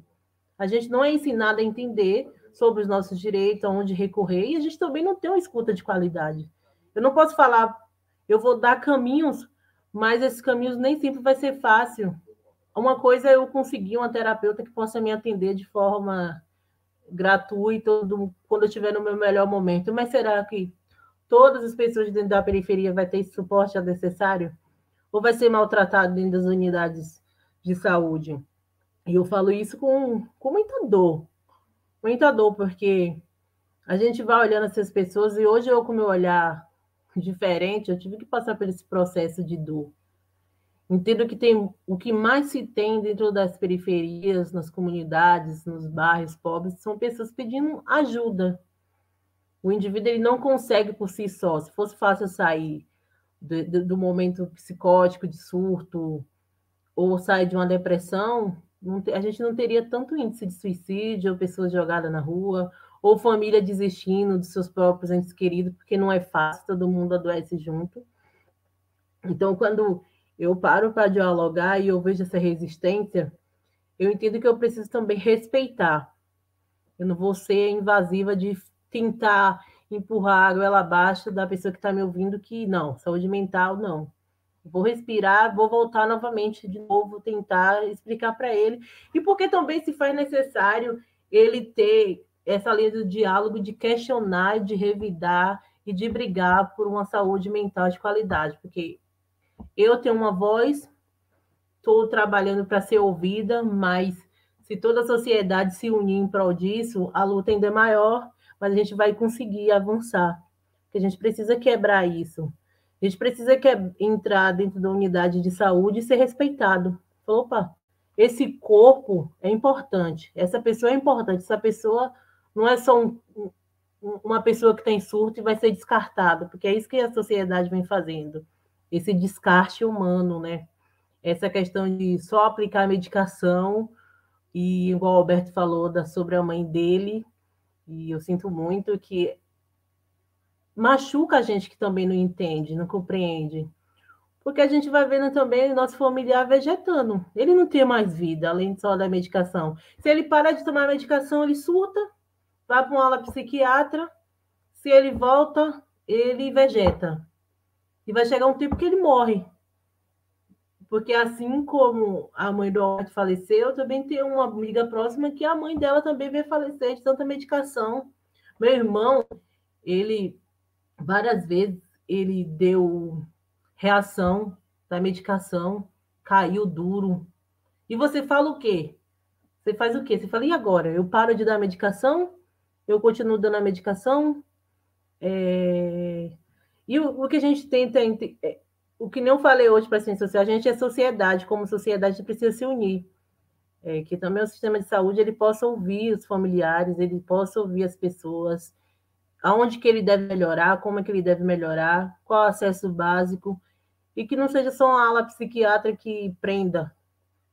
Porque os hospitais, por mais que seja 15 dias, eles continuam aprendendo e medicando. Mas que ele possa escutar, porque o que eu ouvi da minha irmã é: eu queria só ter um amigo. Eu queria alguém que me entendesse. É, colocar uma pessoa também dentro de um, de um hospital é difícil para gente.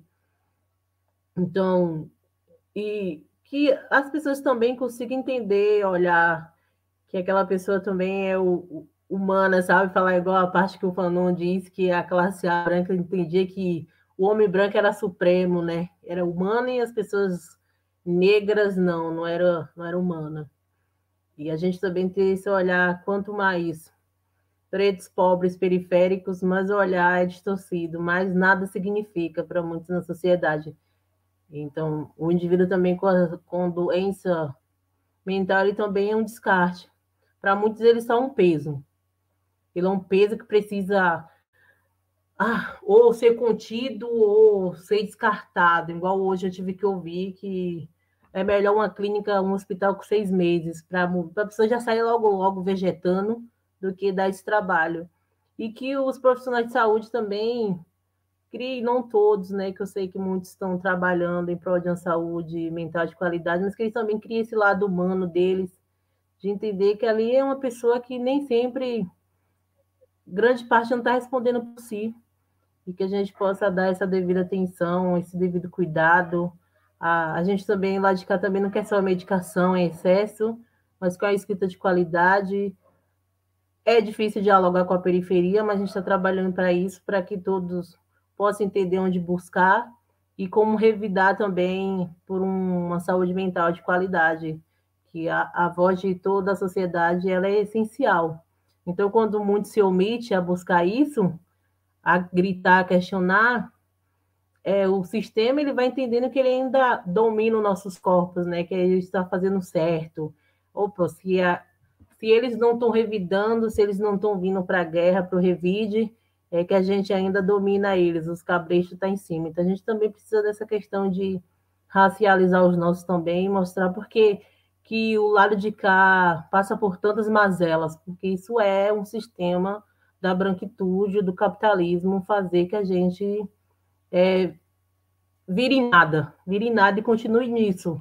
Silêncio, andando reto, não olhe para o lado, não questione e pronto, você está no caminho certo. Domine as ruas, é, seus corpos são isso, são só feitos de descartes. E é isso. Muito bom. Aí, a Jéssica deu até um gancho para mim, né? Que eu vim trazer um trecho do Bashback ela falou em revidar, e eu vou voltar né, para ação direta, para a gente, que a gente vai fechar propondo proposta, propondo e refletindo algumas coisas, mas não apresentando soluções, né? Para o ativismo da esquerda para a luta mental, então, trazer um trecho do Married Margina Gang, que foi um dos grupos que participou da convergência do Bashback, que foi uma convergência anarco-queer, que ocorreu nos Estados Unidos, que está voltando esse ano, uma das próximas lives que o leitor subversivo Gap Filosófico queiram fazer, vai ser sobre o Bashback e a gente vai tentar entrar na leitura de tudo psicanalítico, psiquiátrico com, e filosófico com o Antiades, em seguida. Aí fazer, trazer uma fala do Bashback, eh, do coletivo Mary Nadine Gang, do texto segundo tópico do texto Rumo a mais queer das insurreições, sobre uma fala dele sobre normalidade, né, que o Roberto trouxe esse tema, né? Aí eu vou trazer um, uma, essa pequena citação aqui. Como queers, nós entendemos a normalidade. O normal é a tirania de nossa condição, reproduzida em todas as nossas relações, a normalidade é violentamente reiterada a cada minuto de todos os dias. Entendemos essa normalidade como a totalidade. A totalidade sendo a interconexão e sobreposição de toda opressão e miséria. A totalidade é o Estado, é o capitalismo, é civilização e império. A totalidade é crucificação na estaca, é estupro e assassinato nas mãos da polícia, é não dar pinta, e nem gordos nem afeminados. É queer a for the straight gays. São as lições brutais ensinadas para quem não consegue atingir o normal. São todas as formas pelas quais nos limitamos ou aprendemos a odiar nossos corpos. Entendemos a normalidade bem até demais. É... Então, um outro trecho que eu só para conectar com esse. Uma bicha leva uma surra porque sua expressão de gênero é feminina demais. Um homem trans pobre não consegue pagar os hormônios que salvam sua vida. Uma pessoa trabalhadora do sexo é assassinada por um cliente. Uma pessoa gênero queer é estuprada porque precisava ser fudida direito para virar hétero. Quatro lésbicas negras são mandadas para cadeia porque ousaram se defender de um homem hétero agressor. Policiais nos espancam na rua e nossos corpos estão sendo destruídos pelas empresas farmacêuticas porque não conseguimos lhe pagar nenhum centavo. Então, acho que está no Bashback. Ele levantou várias questões que foram trazidas tanto pelo Wanda e principalmente pela Jéssica, né? Falando sobre o acesso a medicamentos. Então, a gente pensar formas de ter acesso a, esse, a medicamentos. No caso do Bashbacks, eles organizaram gangues. E teve também, como citar, o Act Whoopers, que, foi aquele, que é o movimento internacional para o direito das pessoas com DST, né? que esse movimento inspirado pelo anarquismo realizou várias ações diretas, existem no Brasil, mas principalmente nos Estados Unidos e na França, contra empresas farmacêuticas que invadiam, eram ações não violentas simbólicas, né? Invadiam as empresas farmacêuticas, tacavam tinta vermelha, se e realizavam performance também nos julgamentos, várias atividades. Vocês podem encontrar alguns filmes sobre o ator Up no YouTube para forçarem as empresas farmacêuticas a produzirem um remédio e a serem transparentes sobre essa questão, né? Aí eu tô falando das pessoas soropositivas, mas também falei, trouxe exemplo aqui para falar das pessoas não só do LGBT, né? Porque queer contempla pessoas acham que queer é só sobre LGBT, mas é, são todas as pessoas vulneráveis e marginalizadas e os que são classificadas como queers, né? Então tem toda essa luta por acesso e por superação desses do próprio conceito de normalidade e da loucura. Que lembrou também, né, que poderia trazer até o, o antiédipo aqui, mas seria assunto demais, complexo demais. Talvez para uma próxima para uma próxima reunião. Aí a questão agora é pensar nessa questão eu teria outras perguntas, tipo a relação da a violência contra a mulher né, nas redes de saúde, não só os casos de abuso por médicos, mas tem a violência obstétrica, pra, principalmente atingir para as mulheres pobres as mulheres negras, a violência médica nas prisões, né, da, tanto da falta de acesso, a negação do acesso, né, que muitos prisioneiros, homens e mulheres, são deixados para morrer, vários casos de suicídio, é, ou assassinatos premeditados por deixar morrer, né? Dentro das anos, como combater isso, né? Como pensar a autonomia para os prisioneiros, né? Que a gente teve tem um, no Brasil, na autonomia italiana, a gente teve exemplo das autonomias dentro dos presídios e uma busca na, da autonomia para os neurodivergentes. No caso atípico, meio polêmico de se comentar, as facções criminosas no Brasil foram responsáveis por tornar, por dar maior segurança, assim, dentro dos presídios, porque acontecia muito estupro, muito assassinato, muitas brigas, e os e, o, e as facções acabaram se tendo uma imposição, mas que vinda de dentro, mas que é uma imposição autoritária do grupo que queria hierarquias, mas de qualquer forma funcionou como uma forma tanto de se opor à violência estatal, que era sobre presos, é, para os presos, funcionou para organizar aquele ambiente. Então, como tratar de uma forma não é, apartada tanto da para do poder paralelo, tanto do é, além da proposta estatal, para as comunidades carcerárias, formas de pensar autonomia, tanto autonomia deles, né, e para que e a gente pensar para que se cumpra penas alternativas.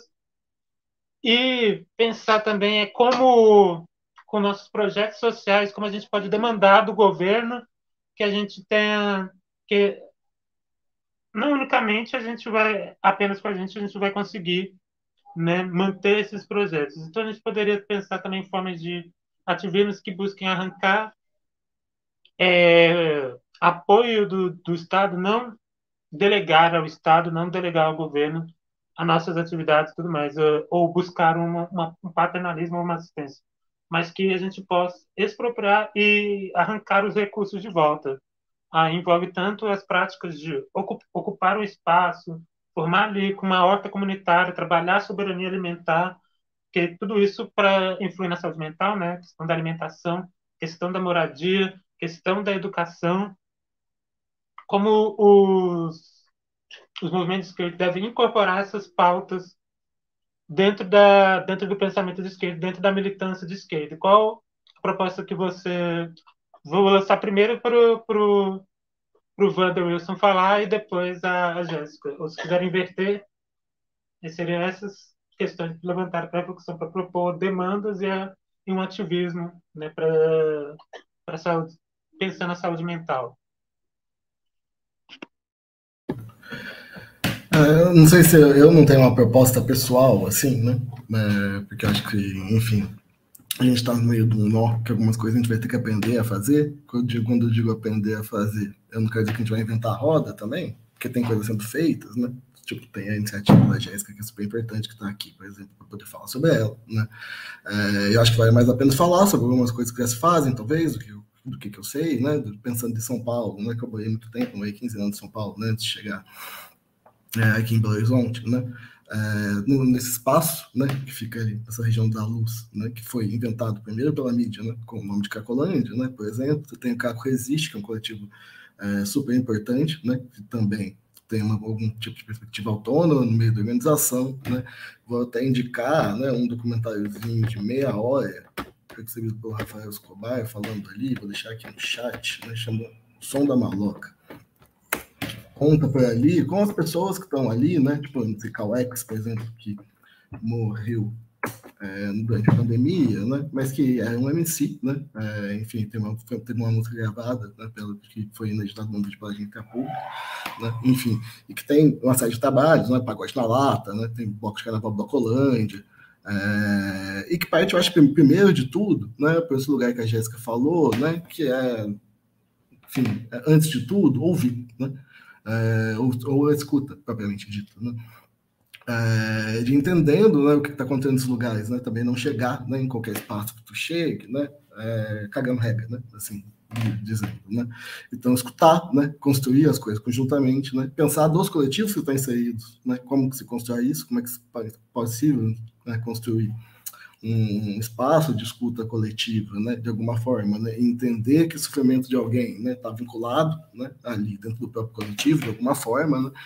É, isso me parece muito importante, né? E nem sempre terceirizar, né? Nesse sentido de é, não estou falando, né? Abandonar todo o sistema de saúde, né? Mas assim, nem sempre só terceirizar, né? E falar, bom, você está sofrendo do meu lado, quem tem que dar conta do sistema de saúde, né? É, mas como é que a gente constrói também esses espaços coletivos, né? É, e, e, pense também sobre o sistema de saúde, né? É, eu falei é, do Manifesto Bauru no começo, né? Mas assim, pensando né, em como é que uma coisa foi abandonada, né? Pensou tudo junto, né? Como é que você vincula, por exemplo, a questão carcerária, né? E pensa que isso também é uma questão de saúde, né? É, e ao mesmo tempo, né? É, como é que você construiu o SUS, né? Junto no meio do movimento de trabalhadores, né? Da saúde.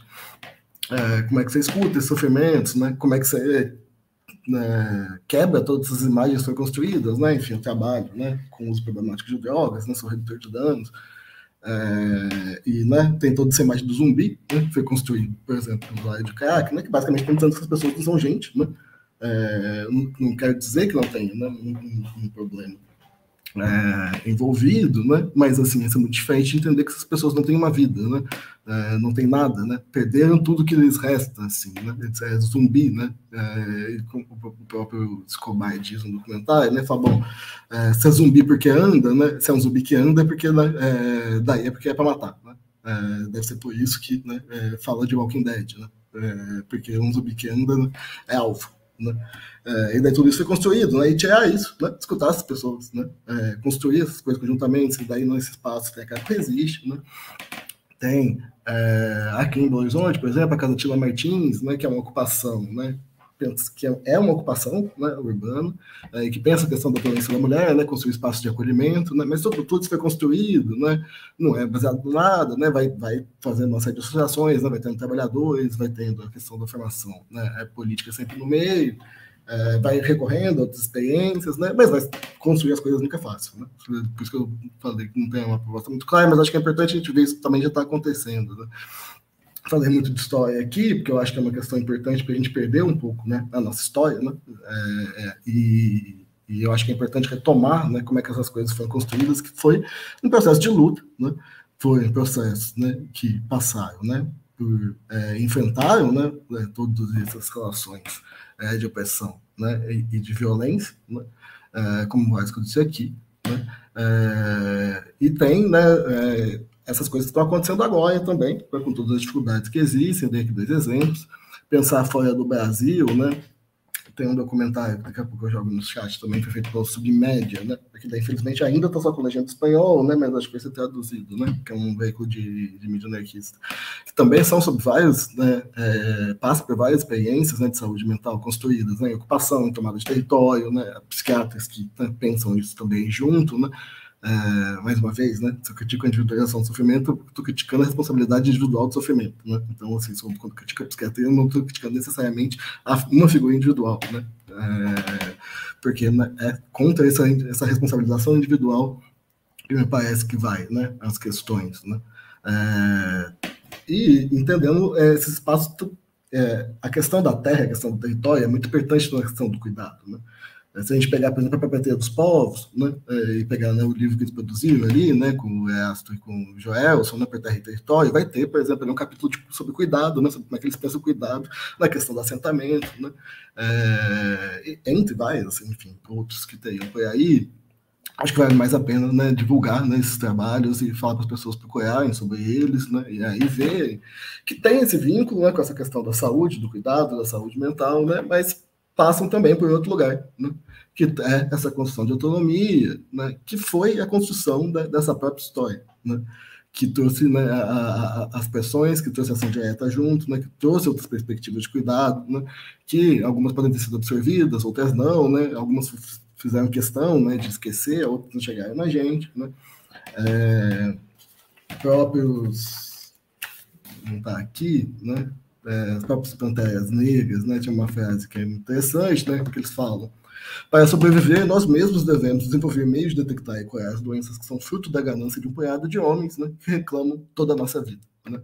É, isso significa que, né? Eu, tô, né, eu não vou me apropriar, né? Do que já tem, né? Em questão médica, né? Mais uma vez, não é isso, né? Mas aqui, é né? A gente precisa desenvolver outras perspectivas e daí, né? Associação com quem está disponível, né? Médicos também, psiquiatras também, né? Enfim é, que estejam aí também nessa, nesses processos de luta, né, e se insiram também nesse processo de luta. Mas pensar isso desde a Terra, né, desde uma perspectiva coletiva, né, quebrar com essa visão de, é, de um sofrimento é, individualizado, é, com né, o que já aconteceu, o que é parte da nossa história, né, da história da luta, né, é, dos negros que trabalham com saúde, né, das histórias evolucionárias, né, das histórias, das lutas, é, contra todas as violências de gênero, né? Você falou do Bashback, né? Esse texto é lindo, assim, acho que ele diz muito. Me lembrei que teve até uma discussão, né, da, da Silvia Rivera com é, a Gay Liberation, né? É, que tem naquele livrinho também, está 100 anos, Star, né? É, porque ela fala, ela fala, bom, muito legal vocês querem ser normais, né? É, mas é que assim, isso não é uma escolha na minha vida, eu não posso. Né? Então também, né, que a minha própria perspectiva, né, dessa desse anseio de crescer normal, que eu entendo de onde vem, né? Porque, enfim, o mundo massacra a gente mesmo, né? Mas, assim, o cara tá falando assim, isso não é uma escolha para mim, eu não posso. Né? É, então, também ia pouco contra essa própria ideia de normalidade, né? É, eu acho que é isso, assim, para ser bem breve, assim, bem, bem sucinto, né? É, entendendo que outras coisas fazem parte disso também, né? Do tipo, é, apoio à ocupação, né? É, aqui em Belo Horizonte também, né? É, tem a Casa Invisível, que fez todo um trabalho de apoio mútuo, né? Com a, com a população da rua durante a pandemia, né? Que foi a galera que ficou é, soltada, né? Ao Léo ali, né? Durante é, o começo, ali em 2020. Isso também é construção, né? É, de saúde, é questão é construção da saúde coletiva, né? É, e intercalar todas as coisas, né? É, e nunca esquecer que se uh, você né, acha que o manicômio tem que acabar, tu tem que achar que a prisão tem que acabar. Assim, é, só dá para pensar essas duas coisas juntas. É, acho que para ser bem sucinto, instalaria isso. Ah, e lembrar também dos movimentos de questão de desencarceramento, né? São Paulo desencarcerar São Paulo, né? Amparar, né? Por exemplo, né? Que também são movimentos super importantes, né? Enfim. Acho que é isso. Perfeito. A lembrar que aqui também tem o, temos o movimento coletivo Desencuca, né? O, foi citada Silva Rivera, né? Lembrar que além de Silva Rivera na estátua, estava lá a nossa negona Masha Pidianço, também era uma das travestis, atiradora de tijolos. Lembrando que auge, a gente foi ação direta o tempo todo, né? E as pessoas costumam apagar a presença Silva Rivera. Era latina, e Marsha P. Johnson, ela é negra, né? Então foi muito, muito apagada pelo movimento liberal branco LGBT, mas a gente vem resgatando as, essas histórias em várias publicações. Aí voltamos para as Jéssicas. Jéssica, se você quiser já discorrer. Eu achei importante você também falar do público-alvo LGBT que ia mais, né? E aí na série Pose, nos, no meados de nos anos 90, surge o, o, HIV, né? Que é a descoberta do HIV, onde era o povo LGBT que estava descobrindo e pessoas negras e era tipo para eles era uma questão emocional muito grande, porque eles se abalavam e ali eles não queriam sair de dentro dos seus quartos, dessas próprias mentes, porque eles não queriam que as pessoas descobrissem que eles estavam com HIV. E aí tem uma parte que um vai no hospital, né, que aí ele vai fazer o, o teste, ele descobre que tá, e lá ela fala da medicação. Tem uma medicação que é a fase de teste, né, que nem, e tem a medicação que é realmente para conter o, o, o, HIV, mas as pessoas pobres do bairro, pretas, principalmente LGBT, não teriam acesso muito fácil. Então, o que eles dariam era o comprimido em fase de teste. E era muito. Era, seria sorte quando as pessoas conseguiam. É, as mulheres trans é, conseguir os homens gays, né, conseguir tipo o, o remédio mesmo. Então eles tinham várias reações ali, vômitos, é, queda de cabelo, então estado de depressão também. Então acho que também é importante adicionar isso, que é um, é um público que também sofre muito com a saúde mental, né? Ainda mais pela questão que dos ataques que sofre diariamente. É, já não é fácil enfrentar a sociedade, principalmente quando você é, pessoas LGBT, né? Que ainda a discriminação, o preconceito ainda é muito maior aos olhos da sociedade. Então, acho que isso é importante também. E falar que também essa questão até de recurso para o público LGBT, é, principalmente de, medica, de medicação também, muitas vezes é negada, né? Principalmente para quem tem a questão do HIV, ou cuidados básicos também com a saúde mental, né? Então, achei importante quando você falou esse trecho do do livro, e me vê muito a questão da série Pose, assim, e toda a descoberta do HIV, todo o abalo emocional, e depois você me volta lá que eu vou ler. Então, achei, achei isso importante. Em questão de. Eu acho que também tem um divisor de águas dentro da militância, né? Existe a militância de base, e me desculpa para quem está assistindo, e tem a militância café com leite. É, que tem essa divisória de que nunca pode nada, nunca consegue é, avançar as trincheiras, né? Que a, a, de base ela está mais por revide e ela está mais por pé na porta, né? Porque ela sabe a necessidade do povo, principalmente povo pobre, preto, periférico, que não tem essas oportunidades. Então, a gente, eu me diz que eu sou a militância da base mesmo, que estou no pé, pé na porta entendendo? Porque eu sofro na pele, é, sinto, é, posso partilhar a minha vivência, mas eu acho que a militância ela precisa se unir, se unir mais, apoiar mais os coletivos, principalmente os coletivos de base que estão surgindo, que estão criando raízes, que não é fácil criar raízes, se fosse fácil existiria muitos, não é fácil. É, para você apresentar é, proposta de, dos seus coletivos, de projetos sociais. Nem sempre as pessoas querem ouvir, principalmente quem já está num degrau maior dentro da militância. E também entender que a militância também é adoecida, né? A gente também precisa se cuidar, porque também existe muita cobrança. É, existe muito massacre também do lado de cá, principalmente quem está ali na linha de frente, que vai vendo coisas que vai te sufocando e você queria só fazer a mudança, mas você vê que também é difícil.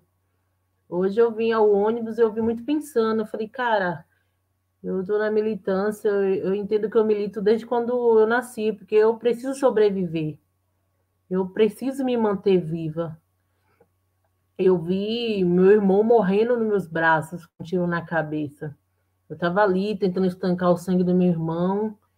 E eu falei, vou perder meu irmão e hoje eu vi dentro do ônibus e falei assim: caraca, a minha irmã está extremamente adoecida e a gente grita daqui, grita dali, pede daqui, mas a gente não tem, mesmo dentro da militância, as portas, os canais, eles são fechados, sabe? Ah, é muito burocrático, é muita escassez também, e você fala, caraca, qual ponto vai chegar? Será que, exemplo, você ser ouvido, você precisa perder o tempo todo? Você não quer perder. Você quer ter um momento de falar, pô, tá... olha onde eu cheguei, mano, consegui, sabe? Eu tô lutando e tá dando, tá dando frutos, tô conseguindo.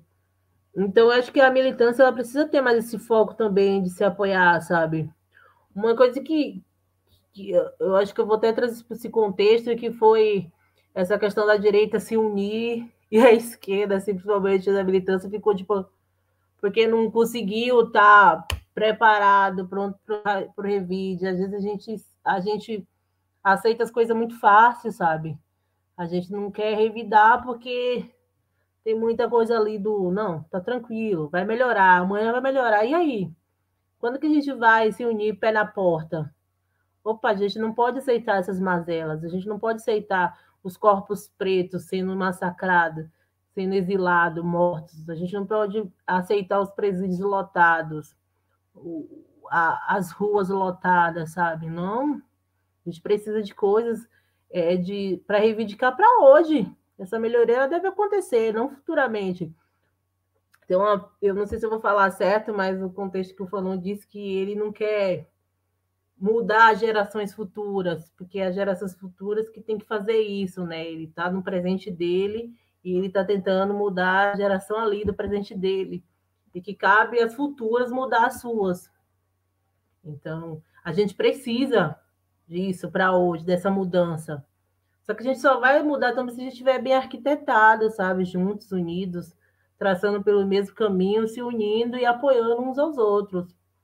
É, então, eu também penso que esse a questão do, da projeção, de você vai criar é, projeto dentro das comunidades, vamos se unir, a militância que está ali mais forte. Qual, como que eu posso te ajudar?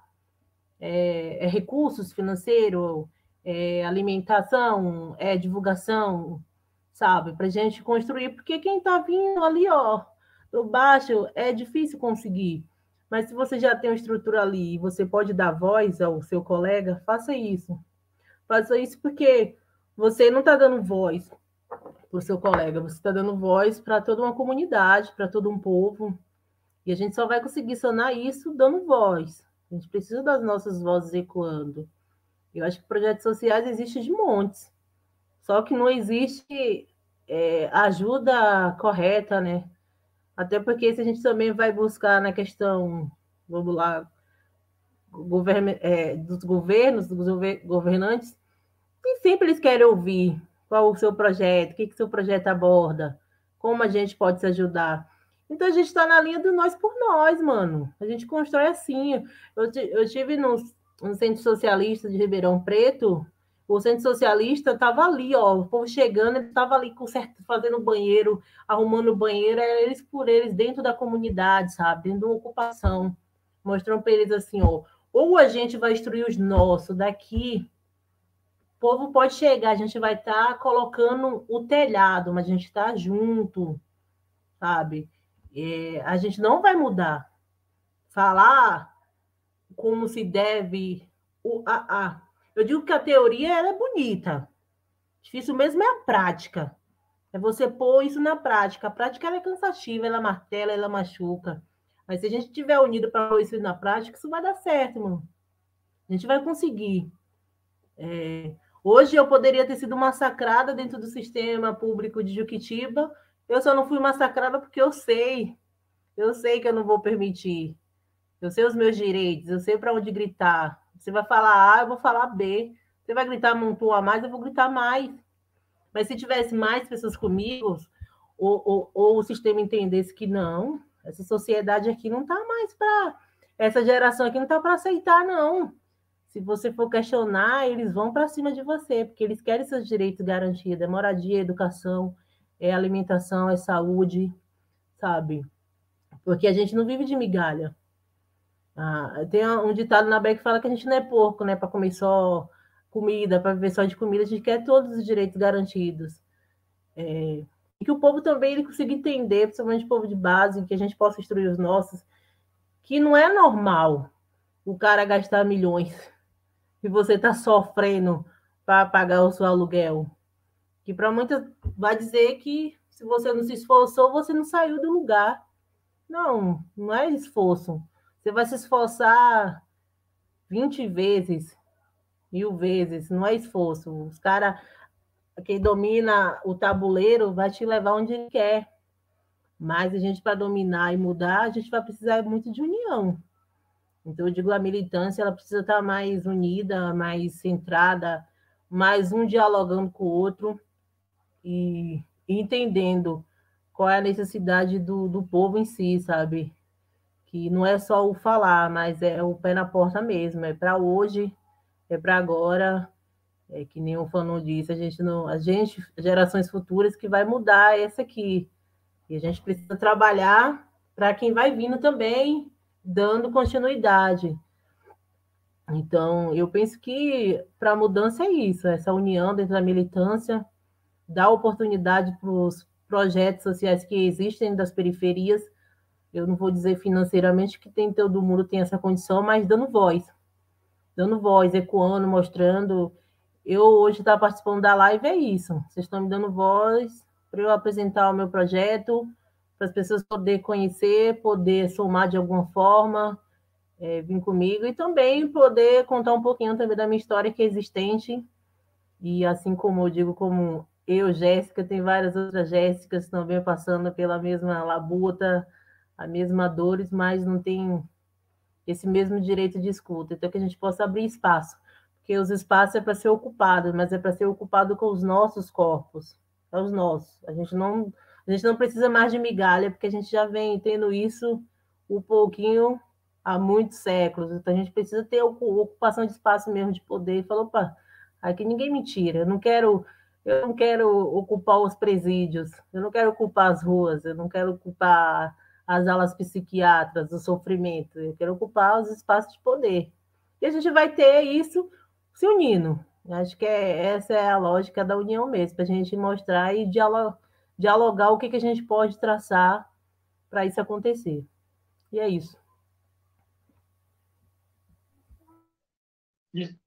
Tem muitas outras questões para trazer, né? Mas eu ia até pensar no encerramento, mas como tinha, tem uma coisa que eu gostaria de trazer, que eu esqueci de trazer mais do começo, que é sobre, que é para o Wanda, que é pensar a questão da polícia, né? Da polícia com a saúde mental, né? Como foi demonstrada na fala da Jéssica, né, do irmão dela que foi agredido e foi morto por policiais. A gente tem esses dados no Brasil de que várias pessoas é, PCDs e neurodivergentes são mortas em confronto com a polícia pelo mau preparo da não, nem mau preparo, né? Sobre a forma como a polícia é a polícia, tanto o aparato não só a polícia, mas com o aparato penal e a lógica do pensamento social que é punitivista, é, que tem problema de lidar com a loucura, com os doentes mentais e com as pessoas em situação marginalizada, em situação de adoecimento emocional, e como é, você pensa a questão da polícia, como lidar com essa questão da polícia, quais políticas é a propor para a esquerda pensar, é, questionar e demandar a, sobre a violência policial né, nos tempos atuais.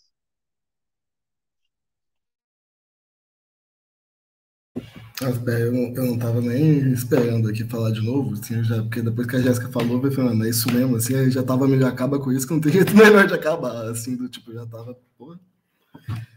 É isso. É, deixa eu voltar até a respirar aqui.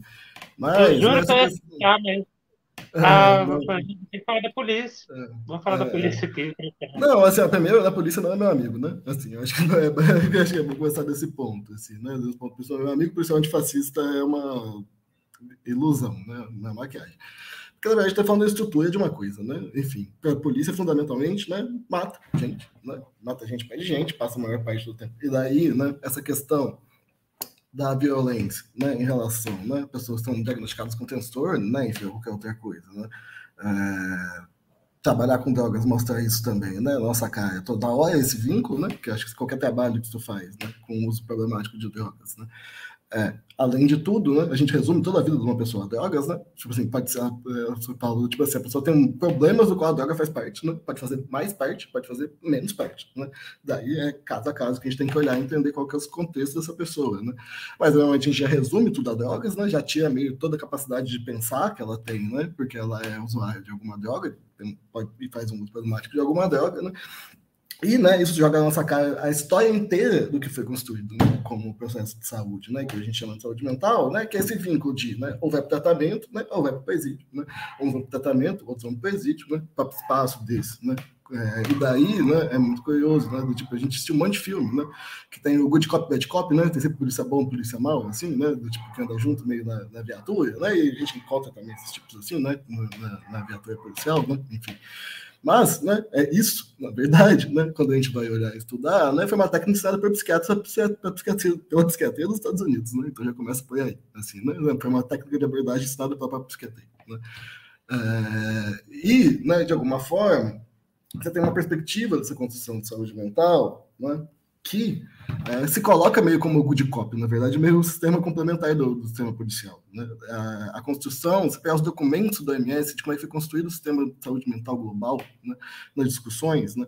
Tem lá, né, por, é, por, exemplo, esse tipo de perspectiva que está dentro da Organização Mundial de Saúde, né, logo no começo, ali nos anos 50, né, fala, tipo assim, a gente não pode só punir as pessoas, a gente tem que dar um outro, então, a gente pode só punir, né, a gente tem que manter o sistema prisional prisional, né, e criar um outro tipo de sistema preventivo, né, que, que vai englobar as pessoas que tenham punidas com o sistema de saúde, né, então, assim, que é um, um complemento à instituição policial, né. É, e, né, entendendo essas questões, então, que são questões de afrontamento, né, porque a abolição, né, digamos assim, a abolição do sistema prisional é também a abolição, a abolição das polícias, né, é que é uma discussão, né, que tem no Brasil, né, é, no DDR, por exemplo, né, questão, né, tanto que isso é importante, foi uma questão que nos Estados Unidos levantaram, né, a população, os povos, o povo negro dos Estados Unidos, né, por exemplo, teve o negócio de George Floyd, é, a abolição das polícias, né, que daí veio também como desfinanciamento da polícia, né, é, basicamente eu não quero essas pessoas me matando no meu bairro, né, é, então, né, veio junto também com essa própria questão, né, da saúde mental, né, no meio desse discurso, vale a pena ver, né, é, e que né, é, essa própria questão de, do, da ação policial né, em cima né, de pessoas diagnosticadas, né, é algo que foi também construído ali pelas próprias teorias psiquiátricas, né, que assim, depois tiveram uma série de práticas eugênicas, né, é, de anos e anos e anos e anos, né, de ver sempre esse lucro né, como perigoso, né, sempre um potencial né, é, criminoso. Né, é, então vai, ter, vai, vai tendo sempre essas instituições, né, a gente não consegue discutir, até porque a gente for pensar né, que saúde mental tem isso que a gente está falando, né, normal, anormal, né, muito fundamental essa divisão, né, quem, que é, quem que é normal, quem que não é normal, né, embora isso, é, acho que você tenha, né, faz parte do nosso mundo, mas talvez tenha alguma outra coisa diferente que não cabe falar aqui, mas, né, é, isso é muito, né, uma lógica muito próxima do legal e do legal, né, dessa distribuição do que é legal, do que é ilegal, né, e daí das práticas ilegais, quem são as pessoas, as populações, né, os povos que vão né, ser né, aqueles que vão ser o alvo preferencial do sistema penal, né, é, a gente está falando, né, por isso que, na verdade, quando falei, por exemplo, da Revolução Espanhola, né, porque, pô, questionou né, a divisão médica né, dessa questão normal-normal, se a gente pegar o Tosquedes, né, começou com a quebra, né, a abertura de um presídio. Né, é, só um espaço desse tipo que se coloca, consegue colocar né, essa questão do normal e do normal, né, se a gente vincular essas questões. Por isso que eu falo que não existe luta de manicomial pelo luta prisional, né, é, senão a gente está dando soco no ar. Né.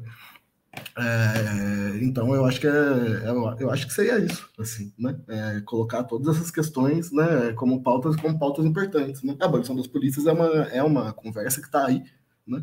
Rolando já é, e como pautas importantes, né? E, tanto que quando eu fui falar dos coletivos, né, falando pensando em questões de saúde e tal, né, no finalzinho fiz questão de falar do momento de desencarceramento, né, que tem para todo o Brasil, é, todas essas discussões, né, que já estão acontecendo, né, já estão acontecendo, né, como em São Paulo foi da Amparar, né, que é, é uma associação super importante, né, e tentando entender todo esse espaço onde essas lutas estão acontecendo, né, IDDR, né, enfim. É, mas acho que, assim, resumindo, resumindo, resumindo, resumindo, né, é isso. É, gerou algumas palavras boas, né? Tudo, conversa, bastante ataque, revide, minhas palavras preferidas, né? Ação direta. Aí eu vou citar simplesmente um texto final aqui do Fanon, que era do Jornal Psiquiátrico, que ele estava falando, talvez, né? O, não é exatamente tudo que a gente está falando, mas ele traz aqui uma mensagem sobre a humanização dentro da instituição, é uma coisa que a gente também pode pensar também, para dentro da militância, né? Da humanização do tratamento, é uma perspectiva. É um. Vou ler um, um, um textinho, um ensaio do Fernando de jornal, do jornal que circulava dentro do hospital de Joinville, que ele fazia junto, que era uma forma terapêutica que ele praticava junto com os pacientes, né? Incentivando eles a produção desse jornal. E não só os pacientes escreviam para esse jornal, eram incentivados a escrever artigos para esse jornal, produzir peças de teatro, terapia, ou enfim, a gente conhece como terapia ocupacional, né? Mas também os médicos e os funcionários também publicavam nesse jornal que circulava dentro do hospital. Aí é um texto do Fanon que eu vou estar, tá, que eu estou tirando do texto é, do livro pelos textos da época da editora Segundo Selo, que é focada em, em literatura e teoria negra, sabe, de Asperger. Uma editora lá da Bahia, indico para vocês. E uh, começando, existe uma coisa que é muito importante no domínio da psiquiatria. Refiro-me à preocupação constante de trazer cada palavra e cada gesto, cada expressão do rosto de um paciente à doença que o aflige. Cada gesto, cada palavra, cada expressão facial deve ser trazida de volta à condição que afeta o paciente, ao estágio atual da doença, a aparição ou não da cronicidade. Mas se isso é importante na psiquiatria, surge a segunda questão. Quem deve registrar essas modificações, essas flutuações, essas mudanças, essas mutações? A priori, é preciso dizer que raramente o paciente consegue realizar essa autoobservação, considerando que sofre sua doença tanto quanto a vive. Ainda assim, ele gostaria, se fosse material e organicamente possível, ele certamente gostaria de dizer a seu médico ou à enfermeira: vou ficar agitado, as minhas alucinações vão recomeçar, a minha insônia vai reaparecer, eu sinto que vou ficar ansioso. Da mesma forma, quem tem úlcera estomacal vai ver seu médico na primavera para recomeçar a sua dieta. Da mesma forma com o catatônico, sentindo retornar sua inércia, seu desinteresse, seu mutismo. Se pudesse, se abominavelmente ele não se transformasse em um corpo com a rigidez de corpos que chamamos de catatônicos, com esse corpo substancializado, com esse corpo que persiste em ser apenas um corpo, se ele pudesse, é claro, nos diria: não me deixe ficar mais catatônico. Mas então, se nem o médico nem a enfermeira substituem o paciente neste papel de guardião vigilante, acontece que um gesto de raiva deste paciente na véspera da catatônia é rotulado pela enfermeira reação temerária, muito doente, doente desagradável. Costumo pedir a uma enfermeira que me fale sobre este ou aquele paciente. As respostas são sempre vagas. Tenho a impressão de que a enfermeira nunca olha para o paciente a ser tratado e curado. Não há atenção psicoterapêutica, por assim dizer. Não é uma censura que dirige as enfermeiras, mas sim porque, de fato, sou responsável pela formação profissional em primeiro nível uma técnica para fazer bem o trabalho. Se quiser fazer perfeitamente seu trabalho de enfermagem, é necessário tentar perceber em sua área duas coisas: o sinal de que um paciente está melhorando, o sinal de que um segundo terá uma recaída ou progresso ou progredirá para a cronicidade, mas acima de tudo, uma dica: nunca admitir que um paciente é definitivamente crônico. Considerar o paciente como crônico é não dar mais atenção à atividade psicoterapeuta. Penso até, mas a coisa ultrapassa as minhas prerrogativas. Arrisco dizer que no hospital não se deveria deixar o enfermeiro nos chamados serviços crônicos por muito tempo, porque perdem esta vigilância que é a marca fundamental da enfermagem moderna. Ou seja, chamando atenção também para que na formação né, e no trato com os pacientes que aquelas pessoas não ficassem muito tempo na ala com as pessoas com, com pacientes que são considerados crônicos, incuráveis, né? Para que ela não perca a fé na capacidade de cura, para nunca se perder a fé na capacidade do paciente recuperar, de se curar, e, né, e que, e obviamente, abordando as relações dentro do, da psiquiatra, que é o que contempla algumas das falas, da, principalmente da Jéssica aqui hoje. Aí queria agradecer, né? Fechar aqui. Se vocês quiserem dar suas últimas falas, divulgar seu trabalho, divulgar as, a, o login, o, o arroba do, das suas páginas, fiquem à vontade. Aí quem quer começar? Pode ser Jéssica? E, primeiramente, de novo, obrigada pelo convite. É, foi de grande aprendizado, grande discussão também, acho que é essencial. Eu acho que a leitura que você fez agora me contempla, me atravessa. Acho que os profissionais possam entender que você não dá um diagnóstico logo de cara, né? Que você, que eles possam ouvir mais com atenção e entender que às vezes é só uma escuta mesmo que o paciente ele quer, só quer dialogar ali, às vezes está com muita ferida interna que ele não consegue expressar para a família. Então, é que eles possam ser mais, essa questão humanitária mesmo, mais amigo, mais compreensivo. É, eu estou feliz hoje de ter participado. É, quem quiser me seguir é Jéssica com G, Demudo, Paula com dois L, está até aqui. E sigam lá também o Saúde Mental nas Periferias. É, tá vindo muita coisa boa. Quem quiser também fazer parceria com a gente, a gente está disposto aí, está aberto, está de braços abertos para a gente levar uma saúde mental de qualidade. Eu sempre digo que a gente está entrelaçando os caminhos, né? A gente vai entrelaçar a vida uns dos outros, como a gente agora fez aqui nessa live, tanto que a gente se atravessa, se conecta e se conecta a outras pessoas. E é isso, obrigadão mesmo. Não. É. É, dei uma engasgada aqui antes de falar. É, não, queria agradecer também o convite, né? agradecer a oportunidade de escutar a Jéssica, escutar você, escutar o Alberto, né? leitor subversivo e filosófico. É, foi muito bom, enfim, né? é, poder é, escutar. Falar, né, que, é, sei lá, tô falando aqui, né, a internet às vezes individualiza muito, né, cara, das pessoas quando estão falando alguma coisa, pra gente não vê elas com relação, né, de nada, né, não sei, uma parede branca aqui no meu fundo, né, mas a gente fala porque tá num monte de lugar, né, conversando com um monte de gente, né, se é, eu trabalho com redução de danos hoje, né, porque eu conversei, por exemplo, com uma pessoa do, é, que né, com isso, que tinha o Thiago Michelucci, por exemplo, São Paulo, né? Então, assim, é no meio dessas relações que a gente vai é, produzindo, né? Um monte de gente que me aguentou escutar sobre um monte de coisa que eu estava precisando falar também, né? Enfim, todas essas relações, né? É, que passam, né? Então, assim, foi, é, foi isso, só agradecer mesmo. É, e, né, como diz uma é, clássica saudação anarquista já de muito tempo, né? Saúde e liberdade.